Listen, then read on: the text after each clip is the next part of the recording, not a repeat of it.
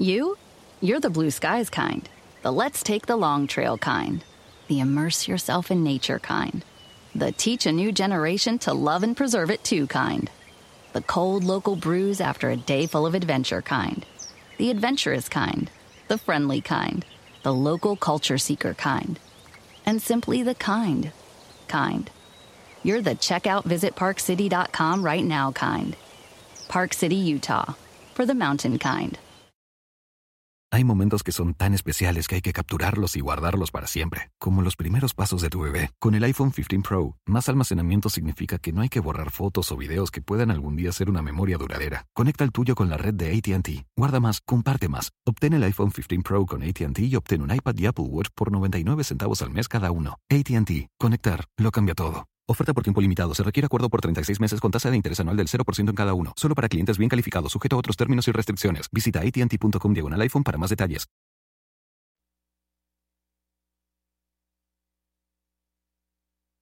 Al clamor de condiciones dignas para migrar, el gobierno de Joe Biden responde a tiros.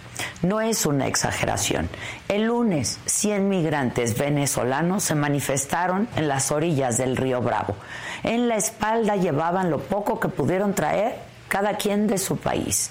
Y entre las manos cargaban una bandera de Venezuela, otra de Estados Unidos, en la que escribieron la leyenda We, the Migrants, Built America. Los migrantes construimos América. Y su intención era izarlas como un acto de protesta. Y gritaban todos al unísono, déjenos entrar, queremos trabajar pero su exigencia se acalló con el ruido de los disparos. Agentes de la patrulla fronteriza usaron proyectiles de gas pimienta para repeler a los migrantes y regresarlos a donde al lado mexicano. ¿Y cómo pudieron? Los migrantes fueron retrocediendo. Pedían que terminara la agresión. Pero el español no se entiende de aquel lado del río Bravo. Algunos de ellos se, tropezaron en el caudal. Otros mostraron a los reporteros de la zona algunas huellas de las balas de gas pimienta. Aquellas marcas circulares sobre su piel morena son la potente y cruel imagen del fracaso continental para garantizar el acceso a una vida digna a cientos y cientos de personas. Esas marcas entrañan el dolor de abandonar su país y volverse migrante. Y quisiera yo decirles que esto es único en su tipo, que no se va a repetir. Pero no, es muy probable que estas escenas se conviertan en parte de nuestro cotidiano en el norte de México, porque el pasado 12 de octubre el gobierno de Joe Biden anunció que dejaría de recibir las solicitudes de asilo de los venezolanos que entraron ilegalmente a ese país. Y esta medida ha dejado literalmente de un día para otro a miles de venezolanos a la deriva. Y muchos de ellos estaban en tránsito cuando las reglas cambiaron. ¿Qué tuvieron que hacer? Regresar y vieron su sueño desaparecer. Para llegar a Estados Unidos desde Venezuela hay que atravesar 10 países, 10 además de la peligrosa selva del Darién, jugarse la vida entre tratantes de migrantes y otros delincuentes. Y hoy, quienes logran superar todos esos obstáculos se encuentran con las puertas cerradas. Además, Además, los reciben con balas de gas pimienta, como ya ocurrió. Este panorama ha puesto presión sobre México, que está a tope también en sus refugios del sur y del norte de nuestro país. Los activistas que acogen migrantes han denunciado que ya no están listos ni preparados para recibir a más venezolanos.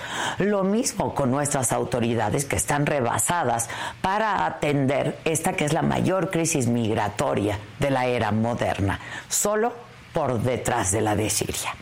De acuerdo con datos de la Comisión Mexicana de Ayuda a Refugiados, la COMAR, difundidos apenas el martes, en lo que va de este año más de 10.000 venezolanos han pedido asilo en México.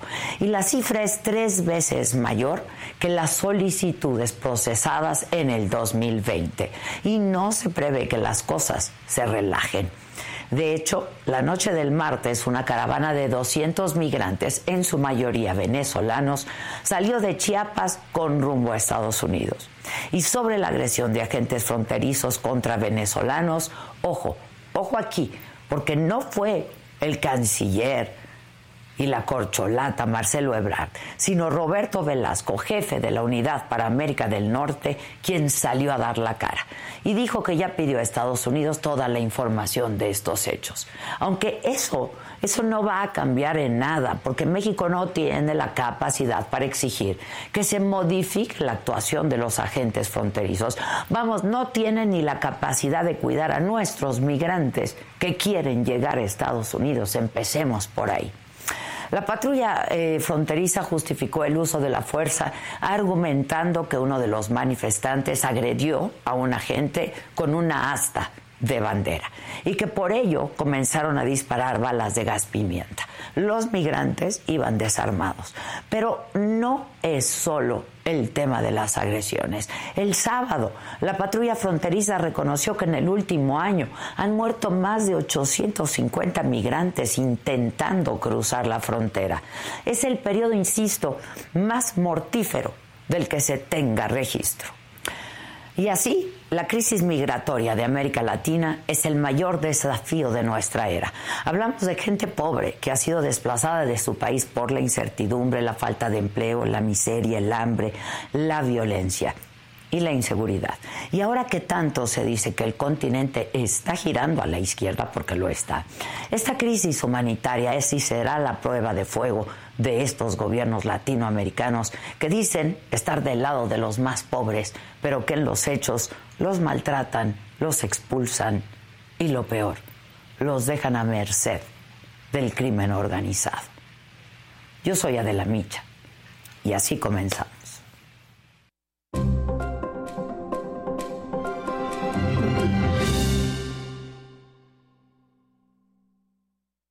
Hola, ¿qué tal? Muy buenos días. Los saludo con mucho gusto. Hoy que es jueves, es 3 de noviembre.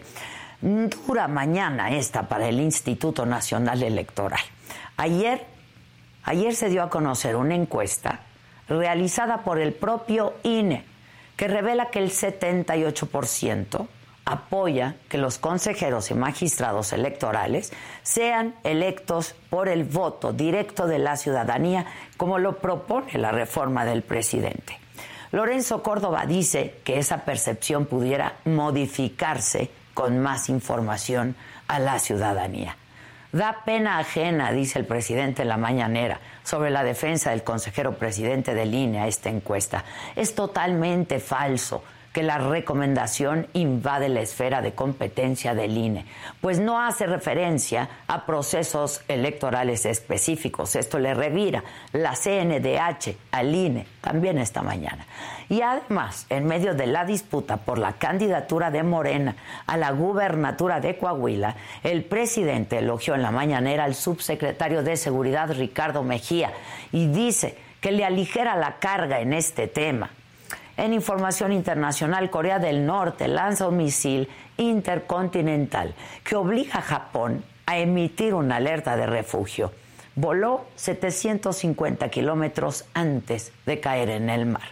En los otros temas, Rafa Nadal no va a jugar el abierto mexicano de tenis ya 2023. La actriz Rebecca Jones, a quien le mandamos todo nuestro cariño, toda nuestra admiración, fue hospitalizada por neumonía. De todo esto y mucho más estaremos comentando esta mañana aquí en la mesa de Me lo dijo Adela.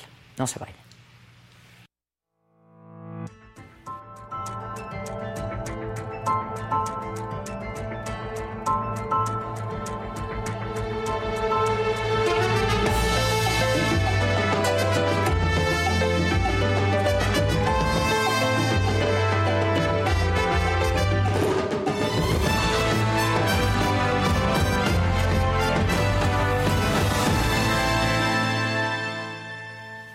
Bueno, pues sí, ya como les comentaba, desde el 12 de octubre son cientos de venezolanos que permanecen varados en las fronteras norte y sur de México. Luego de que Estados Unidos cerró su frontera terrestre, solamente admite procesos de asilo a los migrantes venezolanos que ingresan al país por la vía aérea y con registro previo. Esto lo hablamos desde la semana pasada. Pese a estos requisitos, un grupo de 200 migrantes salió la noche del martes de Tapachula con rumbo a Oaxaca para intentar llegar a Estados Unidos. Y sobre la agresión que los venezolanos sufrieron el lunes en los eh, límites de Ciudad Juárez, de Chihuahua, de El Paso, Texas, por agentes de la patrulla fronteriza que les dispararon proyectiles de gas pimienta, uno de los migrantes mostró, que vamos a compartir ahora con ustedes, las heridas que le dejaron estos disparos.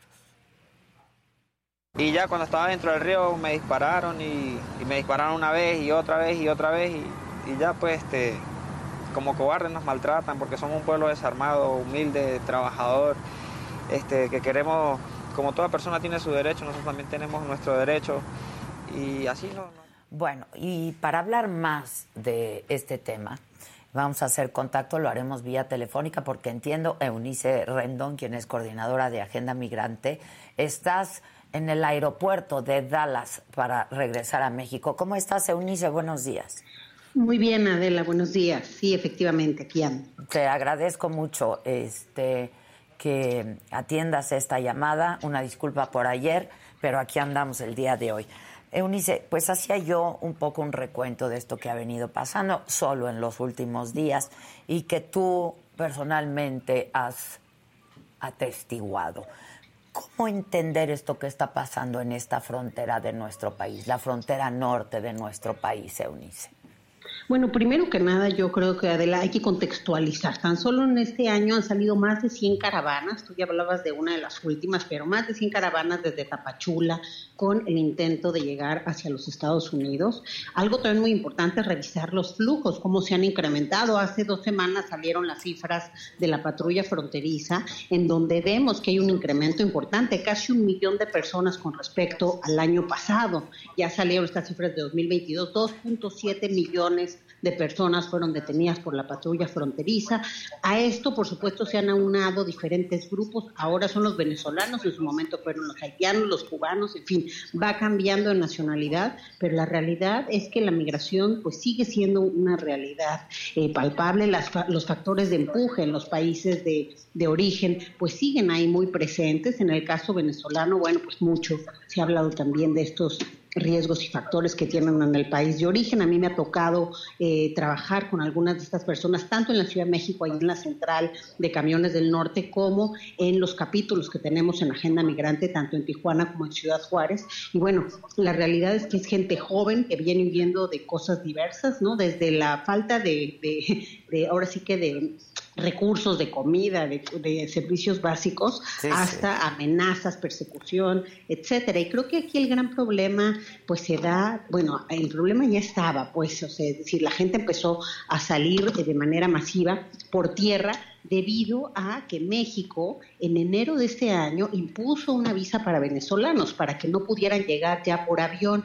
Esta visa les requiere contar con recursos que no tienen, ganar casi 700 dólares al mes, lo cual es casi imposible. El salario mínimo es de 5 dólares al mes. Entonces, en fin, derivado de esta visa es que empieza a venir más gente por tierra a México y luego el 12 de octubre cuando se hace este acuerdo entre el gobierno mexicano y el gobierno de Estados Unidos de que pues eh, van a retornarnos por título 42 que recordemos Adele título 42 es una medida de salud pública de la cual se ha abusado principalmente en este gobierno de Biden aunque se activó en la época de Trump. 2.3 millones de personas han sido deportadas por esta vía que el pretexto es la pandemia es decir se supone que hay un riesgo estas personas de que contagien a los estadounidenses y por eso es que los retornan.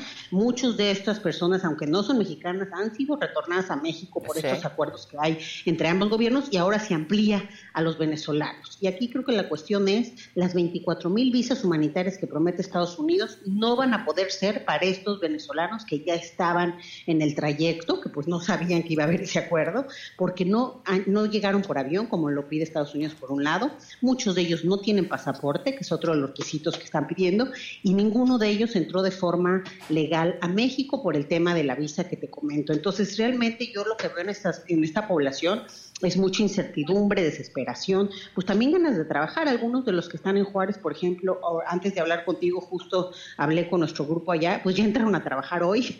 Entonces, este, pues por suerte ya hay algunos empresarios, iban a entrar a trabajar al Hotel Lucerna en este caso, pues que están ahí abriendo algunas oportunidades porque la gente está muy desesperada, pero creo que la situación es difícil. Estas agresiones que vimos esta semana en contra de la población venezolana creo que está fuera de lugar, violatoria a los derechos humanos, a los principios internacionales y a la propia ley estadounidense en la migración, porque aquel que quiere solicitar refugio no le puede regresar a un lugar en donde peligre.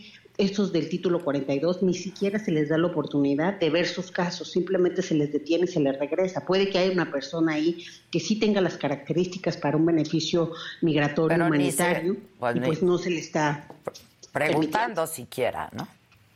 Exacto. Ahora, tú me decías, este es un tema que no es de ahora, pero está haciendo crisis ahora, ¿no? Y está haciendo agua ahora.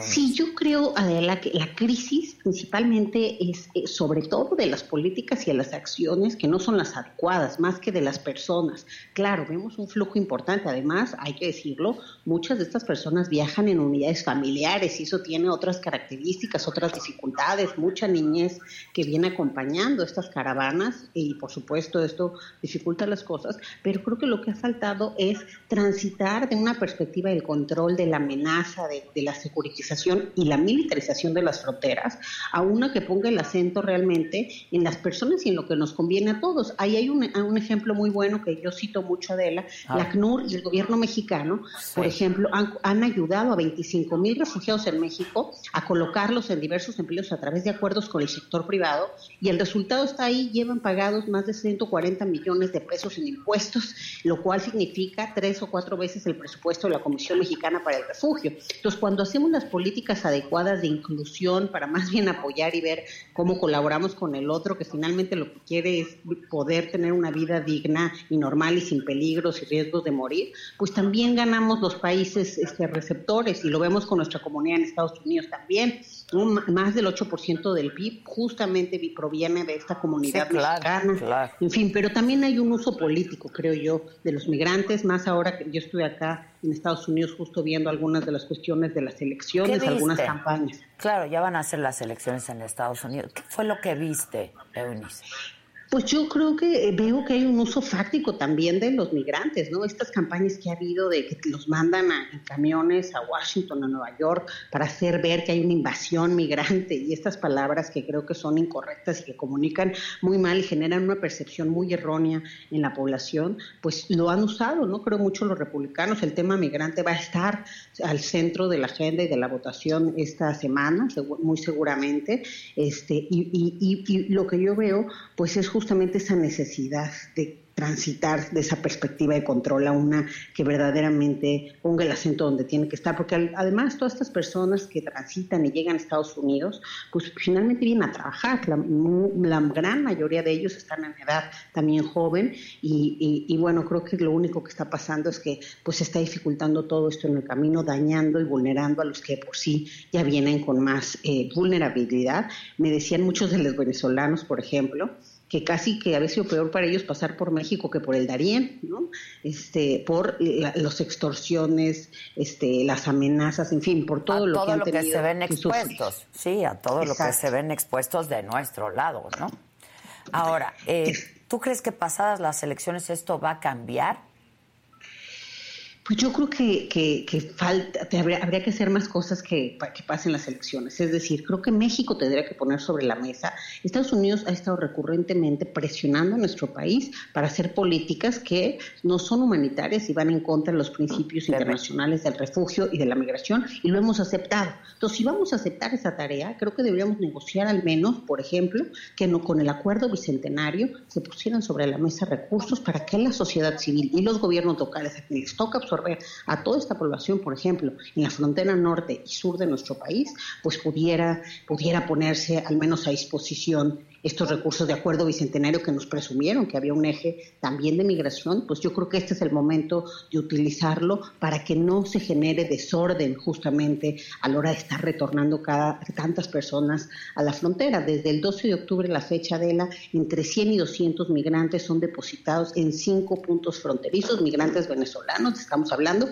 pero no hay que olvidar que además de los venezolanos hay otras nacionalidades que también participan en este título 42 y que también las dejan en México. Entonces creo que es muy importante apoyar esa franja norte, eso es lo más urgente. Y luego lo que te digo, creo que sí, este, estar viendo estas vías legales. Qué bueno que Estados Unidos, a cambio de esto también dio las 65 mil visas de trabajo H2B. Eso es una un pequeño grano de arena, pero creo que es bueno porque es una ya vía legal que se aumenta en la migración y hacia allá debemos ir hacia las vías legales de la migración que permitan facilitar el camino a las personas y quitarle el negocio a los traficantes, porque la amenaza y la securitización solo hace que los malos ganen más, o sea, grupos del crimen organizado más fuertes cada vez están más involucrados en este tema porque es un gran negocio y eh, justamente este, entre más difícil sea pasar, pues más caro pueden también cobrar, entre otros este, dinámicas delictivas que están ahí. Y nada les garantiza pasar tampoco, ¿no? Pasarlos. No, por supuesto que no, nos tratan aparte bastante mal, ¿no? Hay una deshumanización. Ahora, yo he venido diciendo que México está haciendo este trabajo sucio a Estados Unidos. Y como tú decías ahora, Eunice, sin recibir nada a cambio, ¿cómo pues poder eh, recibir a todos estos migrantes, ¿no? Y la verdad es que organizaciones como en las que tú participas y has participado, y los gobiernos se están viendo absolutamente rebasados, ¿no? Efectivamente, yo creo que, por ejemplo, la política esta de Quédate en México, que hizo que durante más de dos años tuviéramos a solicitantes de asilo y refugio en Estados Unidos, esperando sus procesos del lado mexicano. Bueno, eso a todas luces está documentado, Adela. Más del 80% de estas 80 mil personas que fueron parte de este programa, más o menos entre la época de Trump y Biden, este, pues más, eh, más del 80% sufrieron de algún abuso, algún delito, alguna extorsión, violación, en fin. Realmente, pues no fue un programa eh, seguro para ellos, más considerando que lo que están solicitando es una figura humanitaria porque vienen huyendo del riesgo a perder la vida muchos de ellos en su país de origen. Y bueno México aquí los tuvo y de nuevo fue la sociedad civil quien se encargó la verdad de, de tenerlos mantenerlos en muchos albergues. Otros terminaron regresando porque los procesos fueron largos y también se violó el debido proceso en Estados Unidos.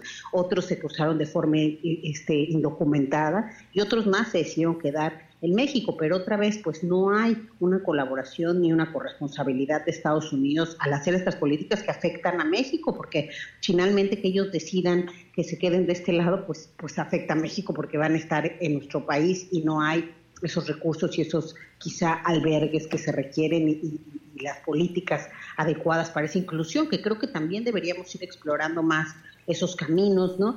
Este, por un lado. Y por el otro lado, esta política, repito, la de título 42, que todavía es peor que la de Quédate en México. Quédate en México, al menos, la gente tenía un proceso que estaban dando mal o, mal o bien, pero en Estados Unidos había un proceso de su caso para un beneficio migratorio. En el caso de título 42, repito, los detienen y los regresan, si acaso pasan una semana o dos en algún centro de detención en Estados Unidos, y solo lo retornan con una pulserita que dice su nombre y, repito, no hay la oportunidad de esas personas de presentar un posible caso, por ejemplo, de refugio de asilo, aunque tengan las características. A mí me tocó una señora que la dejaron a las 3 de la mañana con su hijo, bueno, la violaron, no sabes todo lo que pasó. No, no, y la migrante tenía un caso de refugio.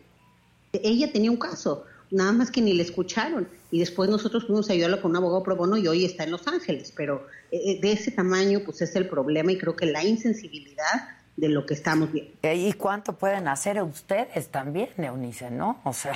Claro, hay muchos casos es una historia de nadie, Claro, claro, claro, claro. Este, a ver, el continente, ¿no? Este, América, Centroamérica, eh, Latinoamérica, Centroamérica, moviéndose hacia la izquierda. ¿Hay esperanza en estos gobiernos de izquierda? Porque, pues no, no, no sé cómo lo ven ustedes.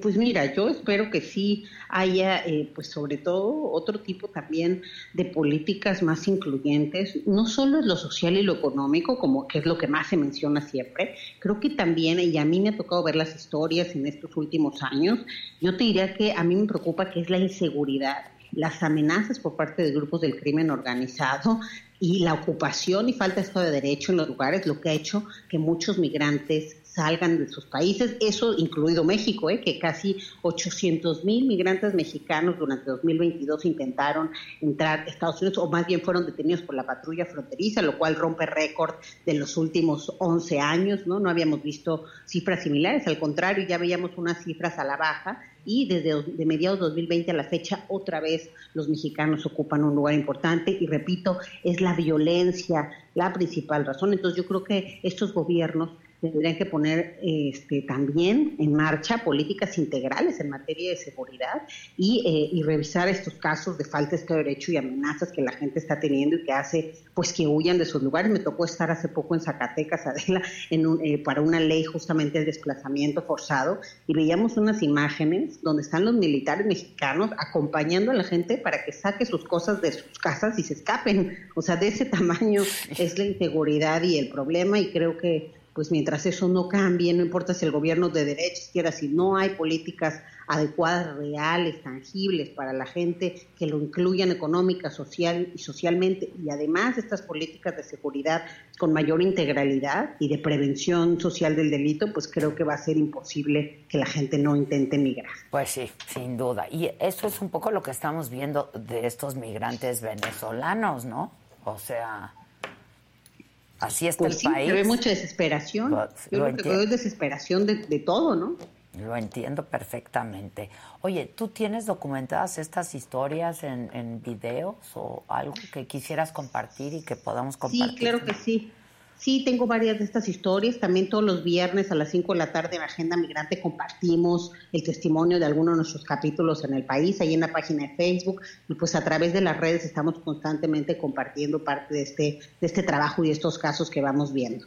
Ahora, ¿qué estamos haciendo en México también? ¿no? ¿Qué está haciendo el presidente López Obrador? Que siempre que habla de Centroamérica, presume que pues sus programas que ha implementado en México como Sembrando Vida y Jóvenes Construyendo el Futuro, que de pronto pues aquí no hemos visto que de grandes resultados se han implementado, se quieren implementar en otros países. Pero esto podría tener en todo caso un efecto positivo para la migración, para que se detenga la migración. Mira, creo que es importante ese discurso que el presidente ha puesto sobre la mesa de las causas de la migración. Yo creo que esto es correcto. Qué bueno que México ponga su granito de arena.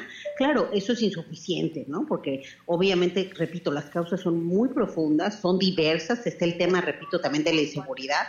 Este, y como dices, estos programas, pues todavía ni siquiera tenemos evidencia que funcionen aquí, ¿no? Entonces, no sé si realmente está este, funcionando. No creo que es bueno que, México contribuya, pero creo que se tendría que hacer más bien un llamado más grande de organismos internacionales de mucho más recursos que Estados Unidos también prometió, pero que creo todavía no hay un plan real y tangible en Centroamérica. Y también aunque lo, hubiera, pues eh, llegar a estas causas va a ser mucho más tardado, por lo tanto tenemos que tener también políticas eh, de la actualidad, es decir, la gente va a seguir migrando en lo que tú le atinas y le das a las causas y eso tenemos que hacer políticas, como decía yo, de integrar, de más bien ver cómo incorporar por vías legales a las personas en México y en Estados Unidos. El presidente creo que eh, empezó con esta política muy humanista, pero pues sí creo que ha cedido un poco a las presiones de Estados Unidos en parte de esta política. Han hecho también algunas cosas adecuadas, como este programa que te digo, el ACNUR, que a mí me parece un gran piloto, ¿no? Este, de pronto lo ha sido, además. exacto. Y, creo que también de pronto hay algunos pilotos que echan a dar el Instituto Nacional de Migración, algunos dispositivos, en fin, sí hay algunos, algunos esfuerzos por dar esta visión humanitaria, pero pues todavía este, falta, falta más. Eh, eh, porque además también tengo que colgar Adela ya, estamos despegando vale gracias Eunice. A ver, te vemos pronto. Gracias buen vuelo. Muchas gracias. Buen viaje de regreso. Gracias gracias. Porque también a pesar de estos programas implementados por el presidente López Obrador seguimos viendo no este mexicanos migrando a Estados Unidos y buscando una mejor vida en Estados Unidos. Entonces, pues parece no ser la solución. Hoy es jueves, ¿verdad? yo pensaba que como no vino ayer, no vine ayer, no, no, no fue miércoles, pero sí fue miércoles. Pero hoy es jueves y hoy estarán invitadazos en Sara Live, así es que no se lo pierdan. Jueves 8 o 7. 7 de la noche hoy. Cada jueves vamos a tener algún conductor invitado. Muy honrada su amiga Fernanda Tapia de ser la madrina. Yo digo que brindemos por estar hoy aquí, por estar en este espacio que yo me siento privilegiada, es un honor. A ver, ayúdame, tú me juraste que yo venía por amor aquí. me juraste que me encontrar el amor aquí con esta yo, Mira, yo aquí lo que la gente pida, porque estamos en la saga live, y lo que la gente diga aquí en la transmisión, eso hacemos. Bueno, no todo, no todo, no todo. Yo tengo la letra de Laura Bozo, y a mí sí me parece una mujer que puede ser muy agresiva. Eh, yo, es más, la, tengo Oye, pero si me dijiste que me dijiste que eran este los jeroglíficos de Nefertiti. Esto es Saga Live. ya viene el amor. Mira, el amor lo tiene, pero ella se resiste. Por ahí viene alguien que le va a decir sí o no ya. Dios mío, en la que nos acabamos de meter. a ver, a ver esto. Yo no dije nada, jefa. Yo no fui. Yo no planté los temas, jefa.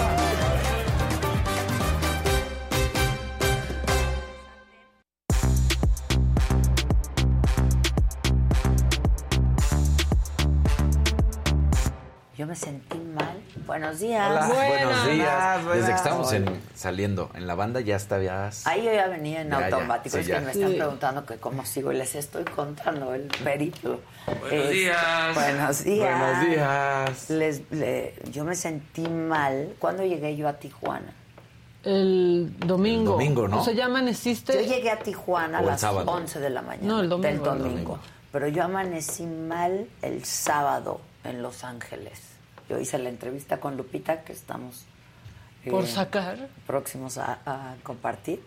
Eh, y me fui y ya me empezaba a sentir mal. El sábado ya muy mal. El domingo llegué a Tijuana súper mal. El lunes hicimos el programa y ahí tú ya me decías, te perdimos. Sí, sí, sí. Porque le dije, ¿dónde andaban? Me decía, enfrente de ti pensamos que o venías muy cansada o no querías hablar. Yo ni cuenta, ni cuenta. A mí me estaba diciendo, me siento como lejos. Claro, yo no, yo las sabía las dos así y acá me decía, le decimos algo, le dije, no, déjalas porque sí están, o sea, así. No, yo me sentía Digo, yo nomás estábamos literal como de guardaespaldas escondidos cuidándote, así de que todo estuviera bien. No los vi, pero aquí estamos, de regreso y con muchas ganas y mucho ánimo y sobre todo pidiéndoles que compartan nuestra transmisión, porque he notado que hemos bajado a los 8 mil. Sí, yo se lo achacaba esta semana de que se atravesó un día feriado y pues un sí, pero ya no pasamos de lo que ya tenía el tope. Entonces, pues corremos. no, no, no, estamos en la zona roja. Estamos, somos una especie en extinción, ¿no?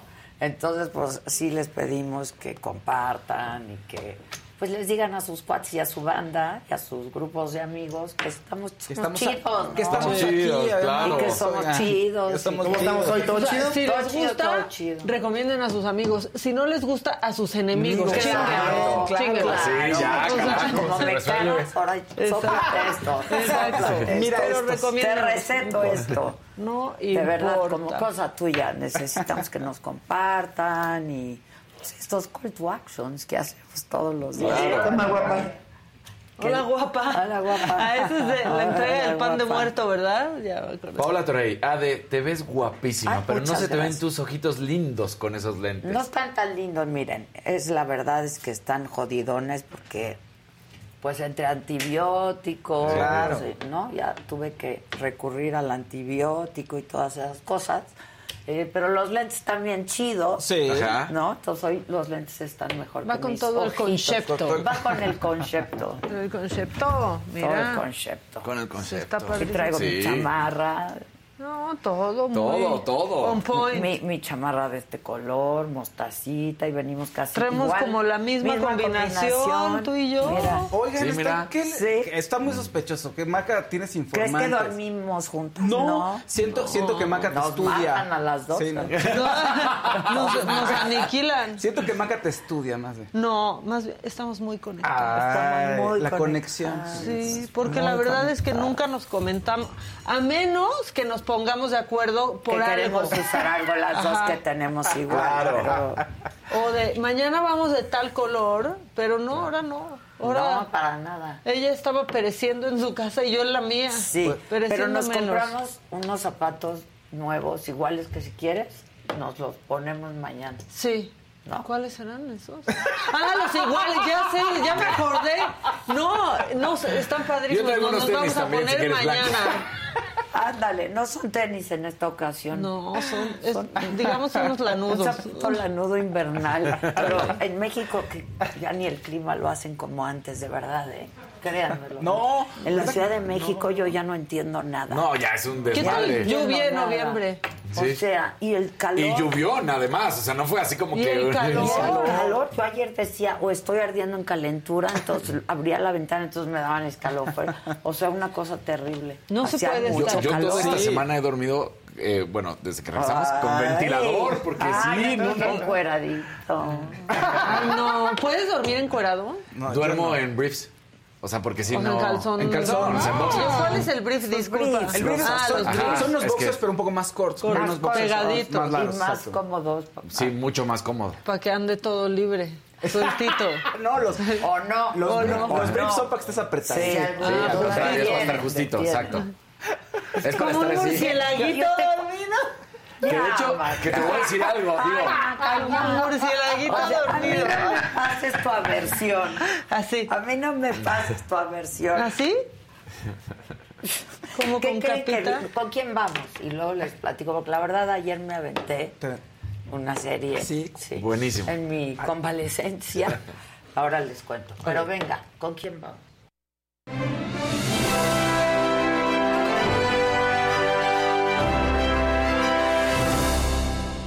Venga, Fao. Gracias, gracias, gracias. Oigan, pongan su like. Llegaste a ser nuestro secretario de finanzas. Sí, es- Ahora has decaído muchísimo. pero Esa es la, de, la decadencia llega. Pero sí, la decadencia llega. Pero, pero, te podemos dar la de cultura. Gracias. Venga. Muchas gracias. Que no gracias. es poca cosa. No. Y no queremos que decaiga. No, Y no va a queremos decaer. que decae. No va a decaer, no va a decaer. Van a ver. Lo vamos a lograr. Tristes noticias, ¿no? Oigan, sí, tristes Híjoles, noticias. A mí me dio una tristeza. Ayer nos, o sea, sí, ayer, el día de ayer, se empezó a especular que eh, Rebecca Jones estaba enferma, que está muy delicada, que necesitaba sangre incluso, y eh, había mucha especulación, y de pronto Prensa Dana, que es su representante, dijo, a ver, momento, sí, hay una infección, ¿no? Y hay una neumonía, y ella está en el hospital. Ella fue voluntariamente al hospital porque se sentía muy mal. Está estable, pero eh, Prensa Dana no lo dice, lo- el rumor es que está un poco delicada. Pero el único canal de comunicación va a ser el de Prensa Dana, es lo que dijo ella. Entonces, como Hace que no bien. crean, no crean lo demás, nosotros les vamos a decir qué onda. Que a veces, tú lo sabes, a veces los rumores sí son ciertos, pero tú tienes que centralizar la información y ni Pues modo. sí. Contener un Corres Sí. ¿no? riesgo, ¿no? De dar una información riesgos. equivocada. Ahora, Dana sí dijo, porque la, la escuché en su declaración, dijo, está estable, delicada, pero estable. Y atendida, porque Y yo, atendida. yo lo que alcancé a escuchar, Sí. o bueno, a leer, es que estaba en terapia intensiva. Sí, y está, ten- está muy bien atendida, está estable. Y al parecer todo fue un tema de agotamiento, o sea, de exceso de trabajo. Eso es lo que se está manejando también, ¿ok? ¿Qué Ey, estaba haciendo? Te estaba Esta haciendo telenovela. teatro, ¿no? Y telenovela. Estás haciendo telenovela. Y ahí se empezó a sentir mal. Dijo, ¿sabes qué? Yo, o sea, ella voluntariamente, ¿sabes qué? Me voy. No, me voy a atender. Con el güero Castro, ¿no? Sí, con el güero Castro, José Alberto Castro, que además dice que, que lo que, que se ha portado increíble, es lo que dice Prensa Dana, que no es... ah, Me dicen que es un tipo, ya, sí, ya chisme aparte, pero que es una persona muy buena, o sea, que es muy comprensivo, que es un tipo, que es bueno trabajar con él, ¿no? Bueno, eso es aparte. Ahora, ¿qué nos llama la atención? Pues el historial que ha tenido desde hace, desde 2017 Rebecca Jones, y que es terrible. O sea, ella, en 2017, ¿qué ocurre? Pues le detectan cáncer de ovario. ¿Cómo empieza todo esto? Se lo, te lo platico a ti, yo sé que tú ya de alguna manera lo sabes, la gente no, se lo recordamos, ahorita les ponemos unos clips. Resulta que ella empezó con, con un cuadro que pensaban que era colitis en noviembre, ¿no? En noviembre de 2016 empieza con colitis, según esto, no se le infla la panza, yo siempre he estado muy delgada, se le veía la pancita, le dicen, oye, no es posible, va con el doctor, doctor, no será cáncer, no, no, no, ¿cómo crees? Es colitis. Y pues, sigue el problema, le cambian los medicamentos y en enero le dicen, ¿sabes qué? Tenemos que hacer dos estudios y ahí descubren que no es colitis y que efectivamente es un cáncer de ovario. Rebecca Jones comenta que es un cáncer complicado porque los... Es sí súper agresivo los el síntomas- cáncer de ovario. Pero los síntomas además son de colitis, entonces es como muy difícil, dice ella, es como así. De detectar. Es difícil de detectar. Que el doctor, dice ella, no es un muy buen doctor, pero pues me pidió disculpas porque dice, tendríamos que haberte hecho los exámenes adecuados. De entrada, ¿no? Yo Sí. creo que, o sea, desde que empieza, y siendo mujer y con determinada edad, y, ¿no? 60 años. Y algo crónico. ¿no? Que no cede que- con que no tratamiento. cede, entonces Perdió tres meses y dice ella... o- Que hacen la diferencia, ¿eh? Claro que hacen la Claro, diferencia. ¿no? Que hacen la diferencia. Además, lo peor, Un día hace la diferencia. el mayor enojo debe ser que le dices al doctor, no será cáncer, y el doctor certero te dice, no, no es. Mira, ella, Y- eh, ella muy linda, la verdad es que lo trató bien. O sea, dijo, no, es muy En la buen entrevista doctor. conmigo Sí, en la dijo, entrevista sí, es muy buen doctor. Y una- Confunden los Claro. síntomas, ¿no? Y en este historial, ¿qué ocurre? Ella Bueno, es de mi edad. Sí, sí, Rebeca sí. es de mi edad, exactamente. Y en este historial, ¿qué ocurre? Bueno, ella sale del cáncer, todavía tiene que ir a revisiones, ¿no? Y en algún momento, este, Alejandro Camacho, ahí tenemos ahorita también la declaración, revela que todavía sigue el cáncer. Entonces es como de, ¿qué? Y ella lo niega. Entonces, podemos especular muchas cosas, que si es o no es, ella ha estado luchando. Y una de las cosas que me llama mucho la atención, que es algo muy bonito, es lo que te dijo a ti, de una de las herramientas que ella tiene para enfrentar la enfermedad. Sí. Y quién, digamos, quién fue fundamental para su vida, que es un autor, un libro. Sí. El diario Para de que vean lo que sirve leer de Víctor. Franco. Y tenemos, ponemos el, el videito donde ella lo dice, muy- lo dice muy bonito. Venga. un autor, do- doctor, psiquiatra, que escribió un, un libro eh, sobre psiquiatría en el campo de concentración, que se llama Víctor El sentido Frankl de, se llama. de la Víctor vida. Franco. El, Vi- Frank. Víctor Franco. Con L al final. con- Fre- Frank. Franco. Y, Ah, y habla del sentido Frank de la con vida. K y luego Franco. L. Exacto. Y, y él este, des- contaba, ¿no? Eh, lo que su teoría es que si tú te dejas morir aquí, te mueres. Es decir, lo- los, los presos en el campo de concentración que dejaban de tener un porqué, un motivo, se morían a los dos días, a los tres. Los que tenían un motivo, los que tenían una meta y un sentido de la vida, ya fuera lo más absurdo del mundo. Saliendo de aquí lo voy a llenar de besos a mi hijo. Saliendo de aquí voy a, Sí, no sí, sé, cualquier cosa. Este, sobrevivían. Entonces, quiere decir que la mente es poderosísima. Y, y es un 50%. Luego tienes una entrevista aquí con ella, a principios del año, y eh, fue en el Heraldo. en el- en el me lo sí. Adela, sí. pero estábamos en el Heraldo. Y este, podemos po- poner ese clip ahí que, cor- que cortó Nadia, eh, y donde habla otra vez de su salud, donde te platica de su salud. Por, si que yo le digo, ¿cómo estás? Sí, ¿Cómo claro. sigues? ¿No? ¿Cómo Esto- vas? Porque, a ver, o sea, el cáncer, pues hasta que te, re- te dan remisión, ¿no? Y que pueden pasar, pues generalmente con un cáncer fuerte, este, pues tienes que hacerte estudios primero cada Claro. tres meses, luego te dicen cada seis, Seis. luego te dicen Y así se la pues, cada año, ¿no? Y te la llevas por lo menos, creo, entiendo, la remisión, pues unos cinco años, ¿no?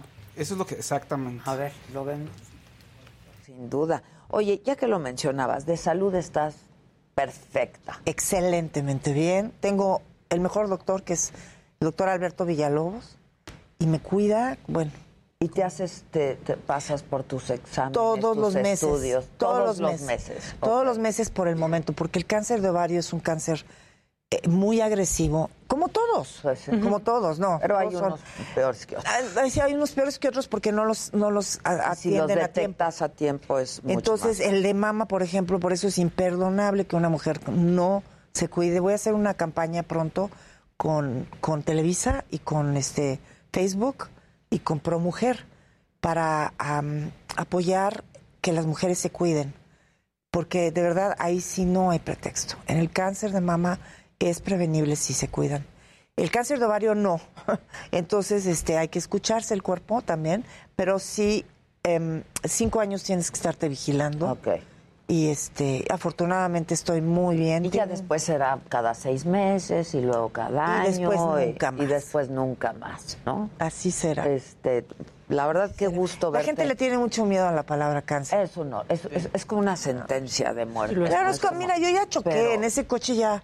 Exacto, exacto. Ni modo Y- que lo traiga y cargar. véanla. Digo, ahora hay que, otra vez como en todo, ¿no? Hay que escuchar al cuerpo y si tienen síntomas y hay que... Exactamente. Pues la verdad sí es, las mujeres tenemos que pasar por esos estudios de manera regular y periódica. Y bueno, este, en esto, hace un, en septiembre más o menos, por ahí agosto, le preguntan a Alejandro Caucho que Rebeca, ¿cómo está?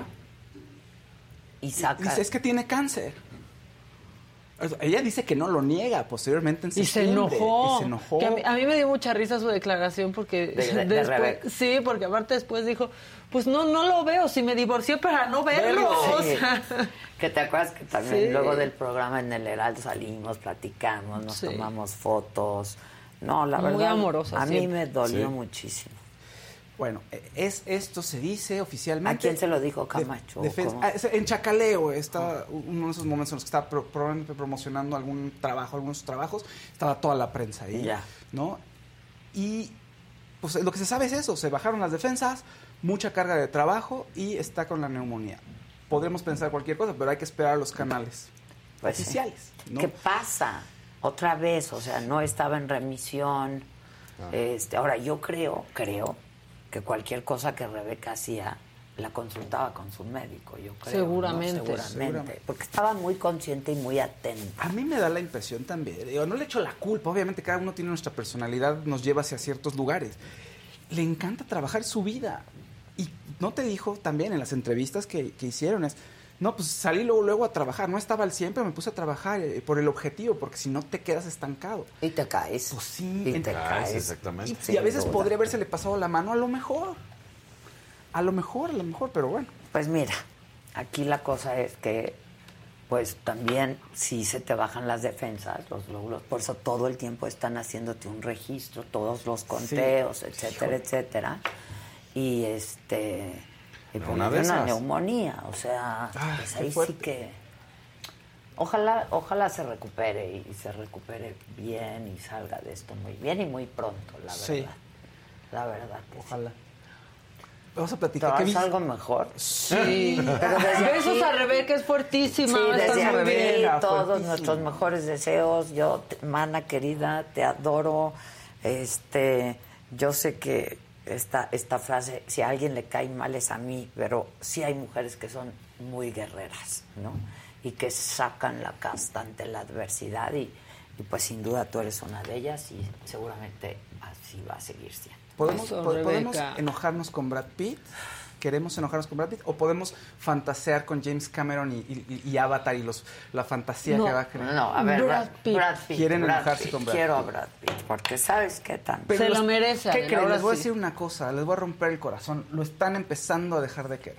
Sí, sí. Fue tendencia ayer. ¿Por qué fue tendencia? Porque Hollywood Reporter lanza una encuesta donde le pregunta a la gente, oiga, ¿y usted qué tan buena opinión tiene de él? Primero, antes de saber que, está, que tiene una demanda por abuso, por maltrato. Y posteriormente, pues cuando ya se enteran, y sí, esa grafiquita. Entonces, el negro es que tiene buena opinión y cuando se enteran, el rojo se empieza a igualar y en unas veces rebasa lo, lo- lo que espera la gente. Es decir, la gente empieza a inclinarse por una opinión poco favorable de Brad Pitt. Sí. La gente de Brad Pitt no está tan preocupada. Dicen, todavía no está tan grave, todavía genera dinero en taquilla, qué fuerte. O sea, ve cómo se mide a Se acaba de veces, sacar ¿no? tres películas, ¿no? Sí. Sí, y viene una, y viene una más. En diciembre la tienen planeada y no están asustados, dicen que, que ahí la llevan. Pero, ¿Cuál es esa? eh, Es una nueva película, ahorita te digo, ¿cuál es que se llama? Me parece que se llama Babylon, Ok. ¿no? Y ahorita Es que es un gran actor. Ah, y bueno, entonces es un otra gran vez actor. Es que no tiene una película mala. eh, separa No, no, no. A, a su desempeño, su arte con la persona. A eh, veces, a veces lo puedes hacer, pero no siempre nos sale, ¿no? Yo lo puedo hacer varias veces, pero hay otras en las que me- me, Ahora, saca un poco de onda. Esta encuesta fue antes o después de que ya se supo que Jennifer Aniston Babylon. lo demandó no por lo 100 sé. millones de dólares. E- Esta encuesta la hicieron hace unos días. Pero la demanda, ¿cuándo fue? Esta, o sea, acaba de saber, de Se saber supo que- esta semana. Pero que, Que Jennifer era Aniston- vieja la demanda. Ah, la demanda era vieja, La sí. demanda La de era Jennifer Aniston era vieja, sí. La de Pero ahorita... se supo ahorita. Pero son por la misma razón por la que demandó él a Angelina Jolie, que es vender algo Ah, que hicieron no, Angelina juntos. Jolie tiene la demanda de la demanda de Angelina Jolie fue hace unos meses. O sea, la de, tienen dos demandas primero, la de dinero. O sea, ella vende Entre les voy a- Brad Pitt y Angelina. Sí, les voy a La del contar viñedo. ¿no? El viñedo, compran Ah, un viñedo esa es de una. ellos, esa es una. Y ella vende sus acciones, ¿por qué? Porque pues, no quiere tener nada que ver con él. Ahora sí, como dice Rebeca Jones, me divorcié para no verlo, ¿no? Y necesita independencia financiera y no podía estar ligado. Él, el equipo de Brad Pitt y él dicen, no nos avisó, eh, no podría haber vendido sin antes avisarnos, eh, ya sabes, tenemos prioridad para compra, etcétera, etcétera, etcétera. Entonces la demanda. Y ella contrademanda dice, no, momento, a ver, este señor lo que quiere hacer es tenerme atada económicamente a él y, me, y quiere hacer algunos negocios por ahí con el dinero, como- como- sí, como manejar todo el dinero a su favor y prácticamente quitarme un poco, ¿no? Y, en fin, eso es uno de los problemas. El segundo es que ya está enojada porque aquel la demanda y dice, ahora sí lo voy a demandar por un evento que ocurrió en el 2016, el evento del avión, que es ahí donde se rompe el matrimonio. ¿Qué ocurre en el avión? En el avión tienen un viaje privado. Él al parecer tiene unas, bueno, al parecer tiene unas copas de más, que no lo justifica, eso es un agravante. eso, ¿no? En el avión pasa eso. Ella dice que estaba agresivo con todos, con los niños. Incluso creo que a Maddox lo agarra del cuello y le, le dice cosas feas, como de, ya ves, casi casi, estoy exagerando. Este salió así por tu culpa, digamos, ¿no? Como toda esta libertad de la orientación ajá. sexual, todo lo que conocemos, ¿no? Y la libertad con lo que los hijos de Angelina Jolie crecen y han crecido y, y ella lo, pro- este, lo dice. Dice ella que ah, la empieza a zarandear, que la toma y la zarandea de los hombros. Que le avienta. Y que le avienta el el- la bebida que tenía, no sé si, no recuerdo si es vino o cerveza, se la avienta, ¿no? El FBI se mete, o sea, la, la queja está registrada porque como son vuelos, entonces ¿quién, Sí. la jurisdicción es federal y nadie quiere, dice, no, no, ya platicamos y nadie quiere poner, eh, levantar, fincar responsabilidades. Todo se queda ahí, pero ahorita con lo de la demanda del dinero, dijo Angelina, sí, pues ahora ahí te va. Sí, voy a demandar por abuso y ma- por maltrato, ¿no?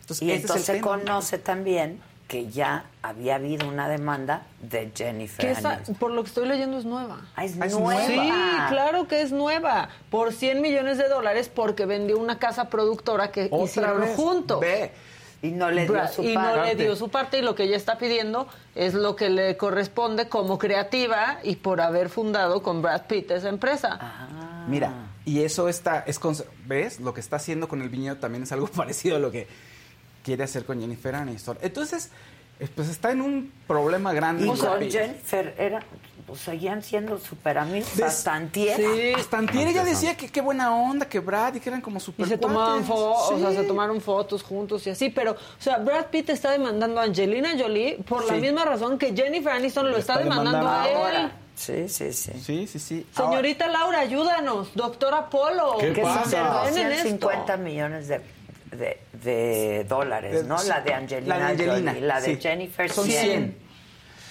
Ahora, todo empezó mal. ¿eh? Cosas que nunca todo vamos a ver mal, juntas. Todo empezó mal. 2005, película de Mrs. Mr. El señor y la señora Smith con Angelina Jolie. Él estaba casado con Jennifer Aniston y todo el mundo dice que ahí Ahí empezó, empezó el romance, sí, sí, sí. Entonces, y no, no es cierto, no es cierto, no es cierto. Y meses después se separa de Jennifer Aniston.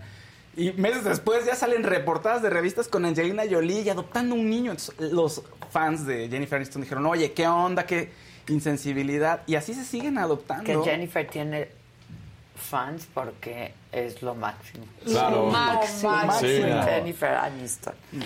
Es lo máximo. ¿no? 2009 todavía... Yo la prefiero a ella que a Sandra Bullock y a Julia Roberts. Ah, bueno. Sí, a Julia Roberts también, pero eres, es el Porque aparte es me cae es bien, ¿no? Es como cercana, digo, no es cercana, Bueno, es ¿no? friend, Pero es como, ah, es friend. Es friend. La quieres como una Es- amiga. es claro, Sí, es de un- mi familia. Es, una friend. Pero Julia Roberts es Erin Brockovich. La amas No, también. no, Julia. Ya voy a estar como... de- mi, mi sobrina hasta piensa que es su tía. Aparte, qué guapa Julia y qué actriz. Sí, y- sí. sí. no, no, no, no, no. De, de rubia, de pelirroja, del. Pero ahí sí yo prefiero a Jennifer ¿no? Aniston. ¿Prefieres a la Yo también Sí, estoy con ahí sí, Aniston. Jennifer Aniston. Guapísimo. Y bronceada siempre. Sí, sí, sí, sí, Tiene su casa en Los Cabos, le encanta. Sí. ir a Los Aporta a nuestro aporta país. nuestro Se cuida. país. Porque Pero Los Cabos es nuestro también. país, aunque, Sí, no parezca. crean, no parece y cobran todo en dólares, pero es Te tratan como turista, uno Sí, como sí, mexicano sí. en Los Cabos. No, no, es carísimo. Bueno, ¿qué sigue Sí. para Brad Pitt? La película Babylon, que es acerca de una serie de historias de gente de Hollywood y que trata sobre la decadencia de, Ah, pues que de haga gente de la suya ¿no? propia. Su propia, que incluya la suya. Sí, claro. La historia de él también, que le incluye este, en pues, Babylon. Angelina Jolie tiene pro- este, proyectos, eh, tiene un proyecto eh, de, para ser María Calas, interpretar a María Calas, todavía no está en preproducción, todavía no tiene fecha de estreno, porque lo que sigue hasta 2024 es la voz de eh, que ella sale de tigresa en Kung Fu Panda. Entonces es el proyecto más cercano que tiene ahorita, ¿no? Angelina Jolie. Angelina- a ver cómo, cómo termina la telenovela también. No, pero tuvo una película hace The poco Eternals. Angelina Jolie. Eternals es la, Ajá. La bueno, gente lo ya último. está aquí opinando. ¿Qué dice? De que a quién Yoda. prefieren. ¿A quién prefieren? Es que Sí. también ustedes Sí. participan. Sandra Bullock jamás se ha metido en chismes, vive una vida normal, dice Carla S. Loli Osorio dice, Jennifer es muy guapa. Y Muy luego guapa. Aide te dice, ah, le está baja la audiencia por el cambio de horario.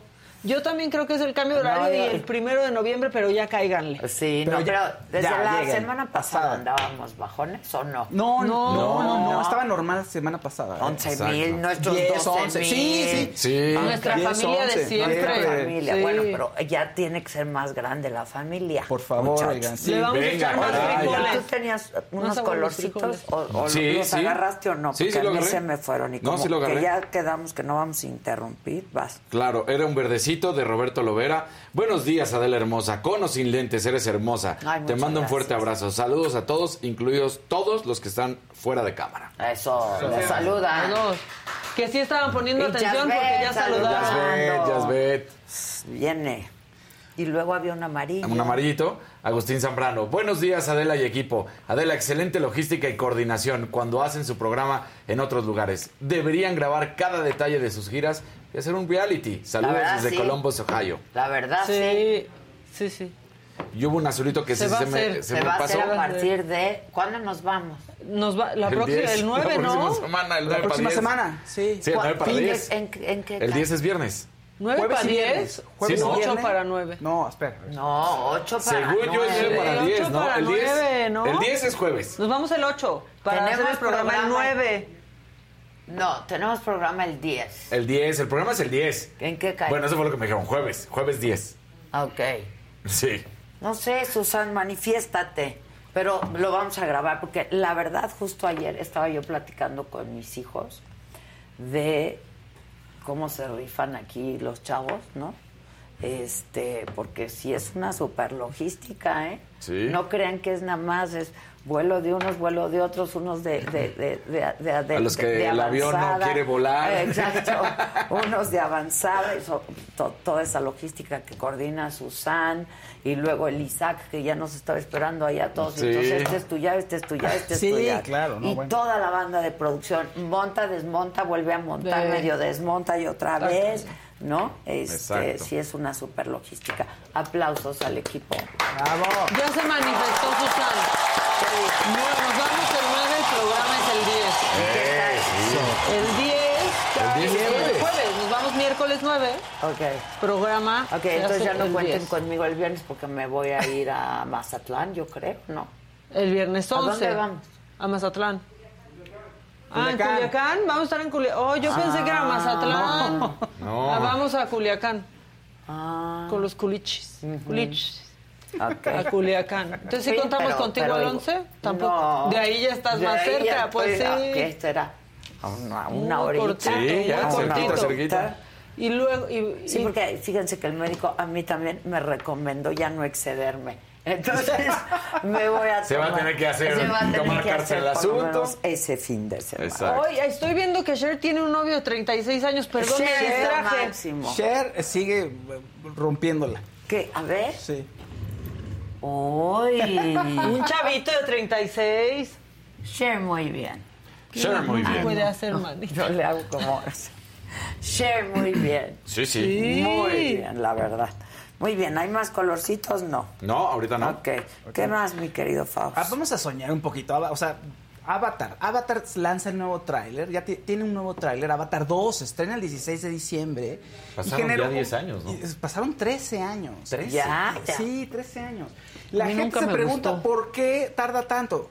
La- la- ¿Por qué tardó tanto James Cameron? Porque vean cómo se ve. Sí. El look, los detalles. Sí, está muy impresionante. tecnología. hace 10 años. Sí. Y además, no solo espérense, planeó 5. O sea, Avatar 3, 4 y 5 hasta Sí, 2028. vean Eso sí es muy A mí sí me gustó Avatar, la verdad. Sí. A mí también me gustó. A mí me gustó. Y la gente Yo pregunta no mucho. ¿por qué tanto? Pues porque cuida cada detalle y es un obsesivo de la tecnología y siempre le terminan haciendo una cámara para él o un software para él y para sus películas. Tiene una película que eh, se va a profundidad, eh, hacia el fondo del mar, fondo del mar, le tiene que ser una cámara especial para que no se truene. Desde Titanic. Sí, tiene. Entonces, ¿y por qué pega Avatar? Pues porque tiene un mensaje muy bonito acerca de las segundas oportunidades y de esa familia con la que te encuentras, ¿no? Esa familia con la que escoges o cuando llegas a casa. Y la naturaleza y todo Eso- lo que eso tiene es que ver. la parte de la naturaleza, que cómo convives con ella y cómo lo haces en un ambiente mucho más armónico. Es una idea muy, muy idílica de, de lo que tendría que ser el ser humano, ¿no? Pero eso es lo y que en, hace... este, en ese género, Claro. y eso es- una, Pero eso es lo una que hace- maravilla. Es lo que hace que conecte con la gente, porque tienes esa ilusión de, ay, qué bonito, pues yo quisiera tener que mi familia fuera más armónica, que todo fuera a mi alrededor fuera más armónico, ¿no? Y eso es lo que hace que pegue. Pues sí, yo creo que sí. A propósito de eso. White Lotus. Ah, sí, la Ya re- ya temporada está. 2. Temporada, Temporada 2, pero solo un capítulo. Sí. Ah, van a Cada semana de semana por Ah, semana. ya, ya. No, yo me espero hice- hasta que termine. Hice muchísimo Cor- coraje. No. Entonces me volví a aventar la 1. Es una maravilla, ¿eh? La Yo tengo que música, terminarla. la Yo sigo fotografía. pensando, ahora que la volví a ver, es una maravilla. una la joya. música es lo máximo. Sí. La fotografía es lo máximo. Y las historias De cada- de De cada cada persona. pe- O sea, yo dije, ahí. de verdad que jodidos estamos todos en el mundo. Sí, sí, claro. Cada quien trae su carga de jodidez, ¿no? Sí. Y su costalito de jodidez, o sea, fucked up, encima. Y, y así vamos por la vida, ¿no? Haciendo lo que podemos, este, todos con una, una historia diferente que Sí. traes a cuestas. Lo, lo que está muy Oye, cañón. y el ingenio que tienen para hacer los chistes de humor negro, que lo platicamos Yo ayer. me reí Eso mucho. es gran humor que, negro. que es bien difícil, encanta, lo platicamos sí. ayer, de no insultar, de no sentirte No, agredido. no, Es- yo- pero yo me reí muchísimo. Sí, oye, el personaje que está, está esperando los resultados de, De de cáncer. Y que le dicen, no, Es tu papá no murió de cáncer. Sí. No, y que le revelan la verdad que era gay todo y el otro todo estirado y todo. Sí, sí, claro. esquema. Cincuenta y tantos años te enteras. Y en que vacación papá- familiar. Y en vacación familiar. Pero no puedes Y con esa familia. Oye, No, y es está- trágico, está pero al mismo tiempo no puedes evitar no reírte de lo que le está pasando al pobre, ¿Cómo? ¿no? Claro. no, porque además marcó, marcó su forma de ser para desde niño Sí, hasta adulto y de repente es un choque. la amiga que le roba, dices no puede ser y que la hija no diga nada, o sea, Eso porque también es. una tradición de la hija a sus papás. Claro. Es, que es como, ¿cómo permites que esta tipa haga eso? La voy a terminar, no que terminé. además ella no lo hace. Sí, no. Ella no lo hace, ¿no? Finalmente el que lo hace es otro, también es su elección y... La, la recién casada que se. No, todas estas broncas. no, Con el pero- ni- chavito Ajá. este súper... No, súper sí. gringo, Sí, súper- sí. Pero además cuando va. Que le cae la mamá. Sí, Sí. Que el gerente todo el tiempo. No, usted no eligió sí, Siempre sí, sí. los- y el otro Es que- está a punto de Pero también con una pinche Explotar. obsesión. o sea, Claro, es sí lo está que mal. hay ya. Ahora, ella también, acuérdate, que Yo cuando encuentra a su Adela, porque te acuerdas que había una personalidad de, de- del medio que ella amaba y que se la Ah, encuentra allí se y cuando va y y, la hace pinole y entonces pedazos, pedazos. Ya me acordé. Tengo que ver el final. No he visto el final de la Ah, temporada. vuélvela a ver, a porque. Sí. es muy bueno. Ah, ¿no has visto El final de la temporada no lo vi. Ah, es buenísimo. no lo vi, sí, sí. Con El Caga recuerdito, sí. Es una joya. Sí, Lo voy a ver, voy a ver. Es una joya. Y hacer tiempo porque la próxima semana Ya va a haber llega- dos. No, The Crown. Ah, sí, el sí, sí. 9. Ah. Ayer vi que el 9 El 9, o sea, llegamos a Guadalajara a verlo. ¿Que de cuál Sí. serie estamos A hablando? Culiacán. White Lotus. No, el nue- La del En 9 para HBO. el 10 no es la de Guadalajara. Eh, no, es Culiacán. eso es el 14. Ah, bueno. Hoy seguimos en Periplos. Pues sí, no sé, pero White Lotus, si pueden, véanla. Es una gran serie, son seis capítulos largos.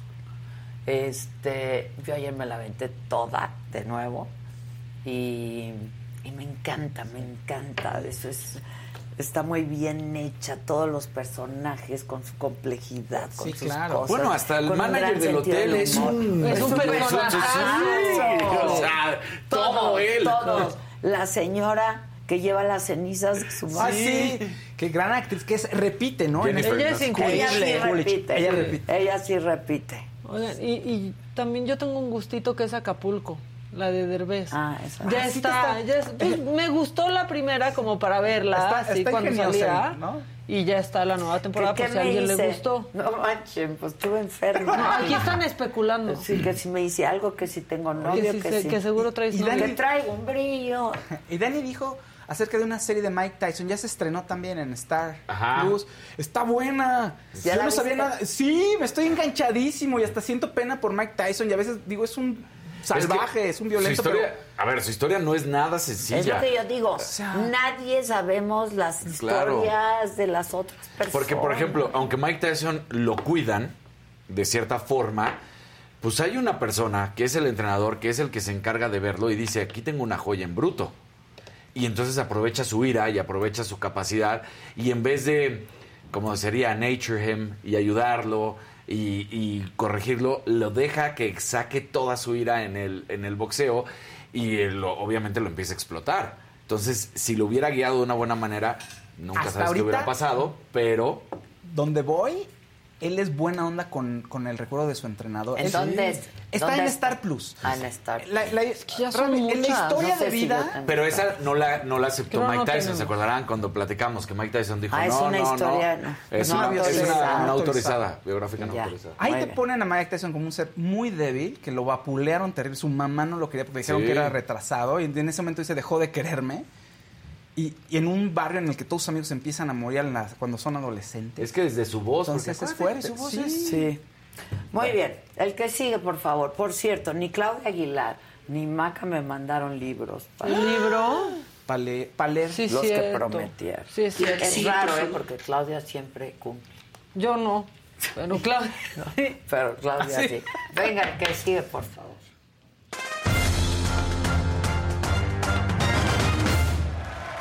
No vas a seguir bien, la verdad. Una mala noticia. No, Ay, ya, ¿con Rafita. Rafita. Rafita Nadal. Rafita Nadal perdió. Eh, esto no es lo, lo complicado porque perdió en el Masters 1000 de, de París. Eh, cayó eh, contra el estadounidense Tommy Pau. Rafa Nadal tiene 36 años de edad.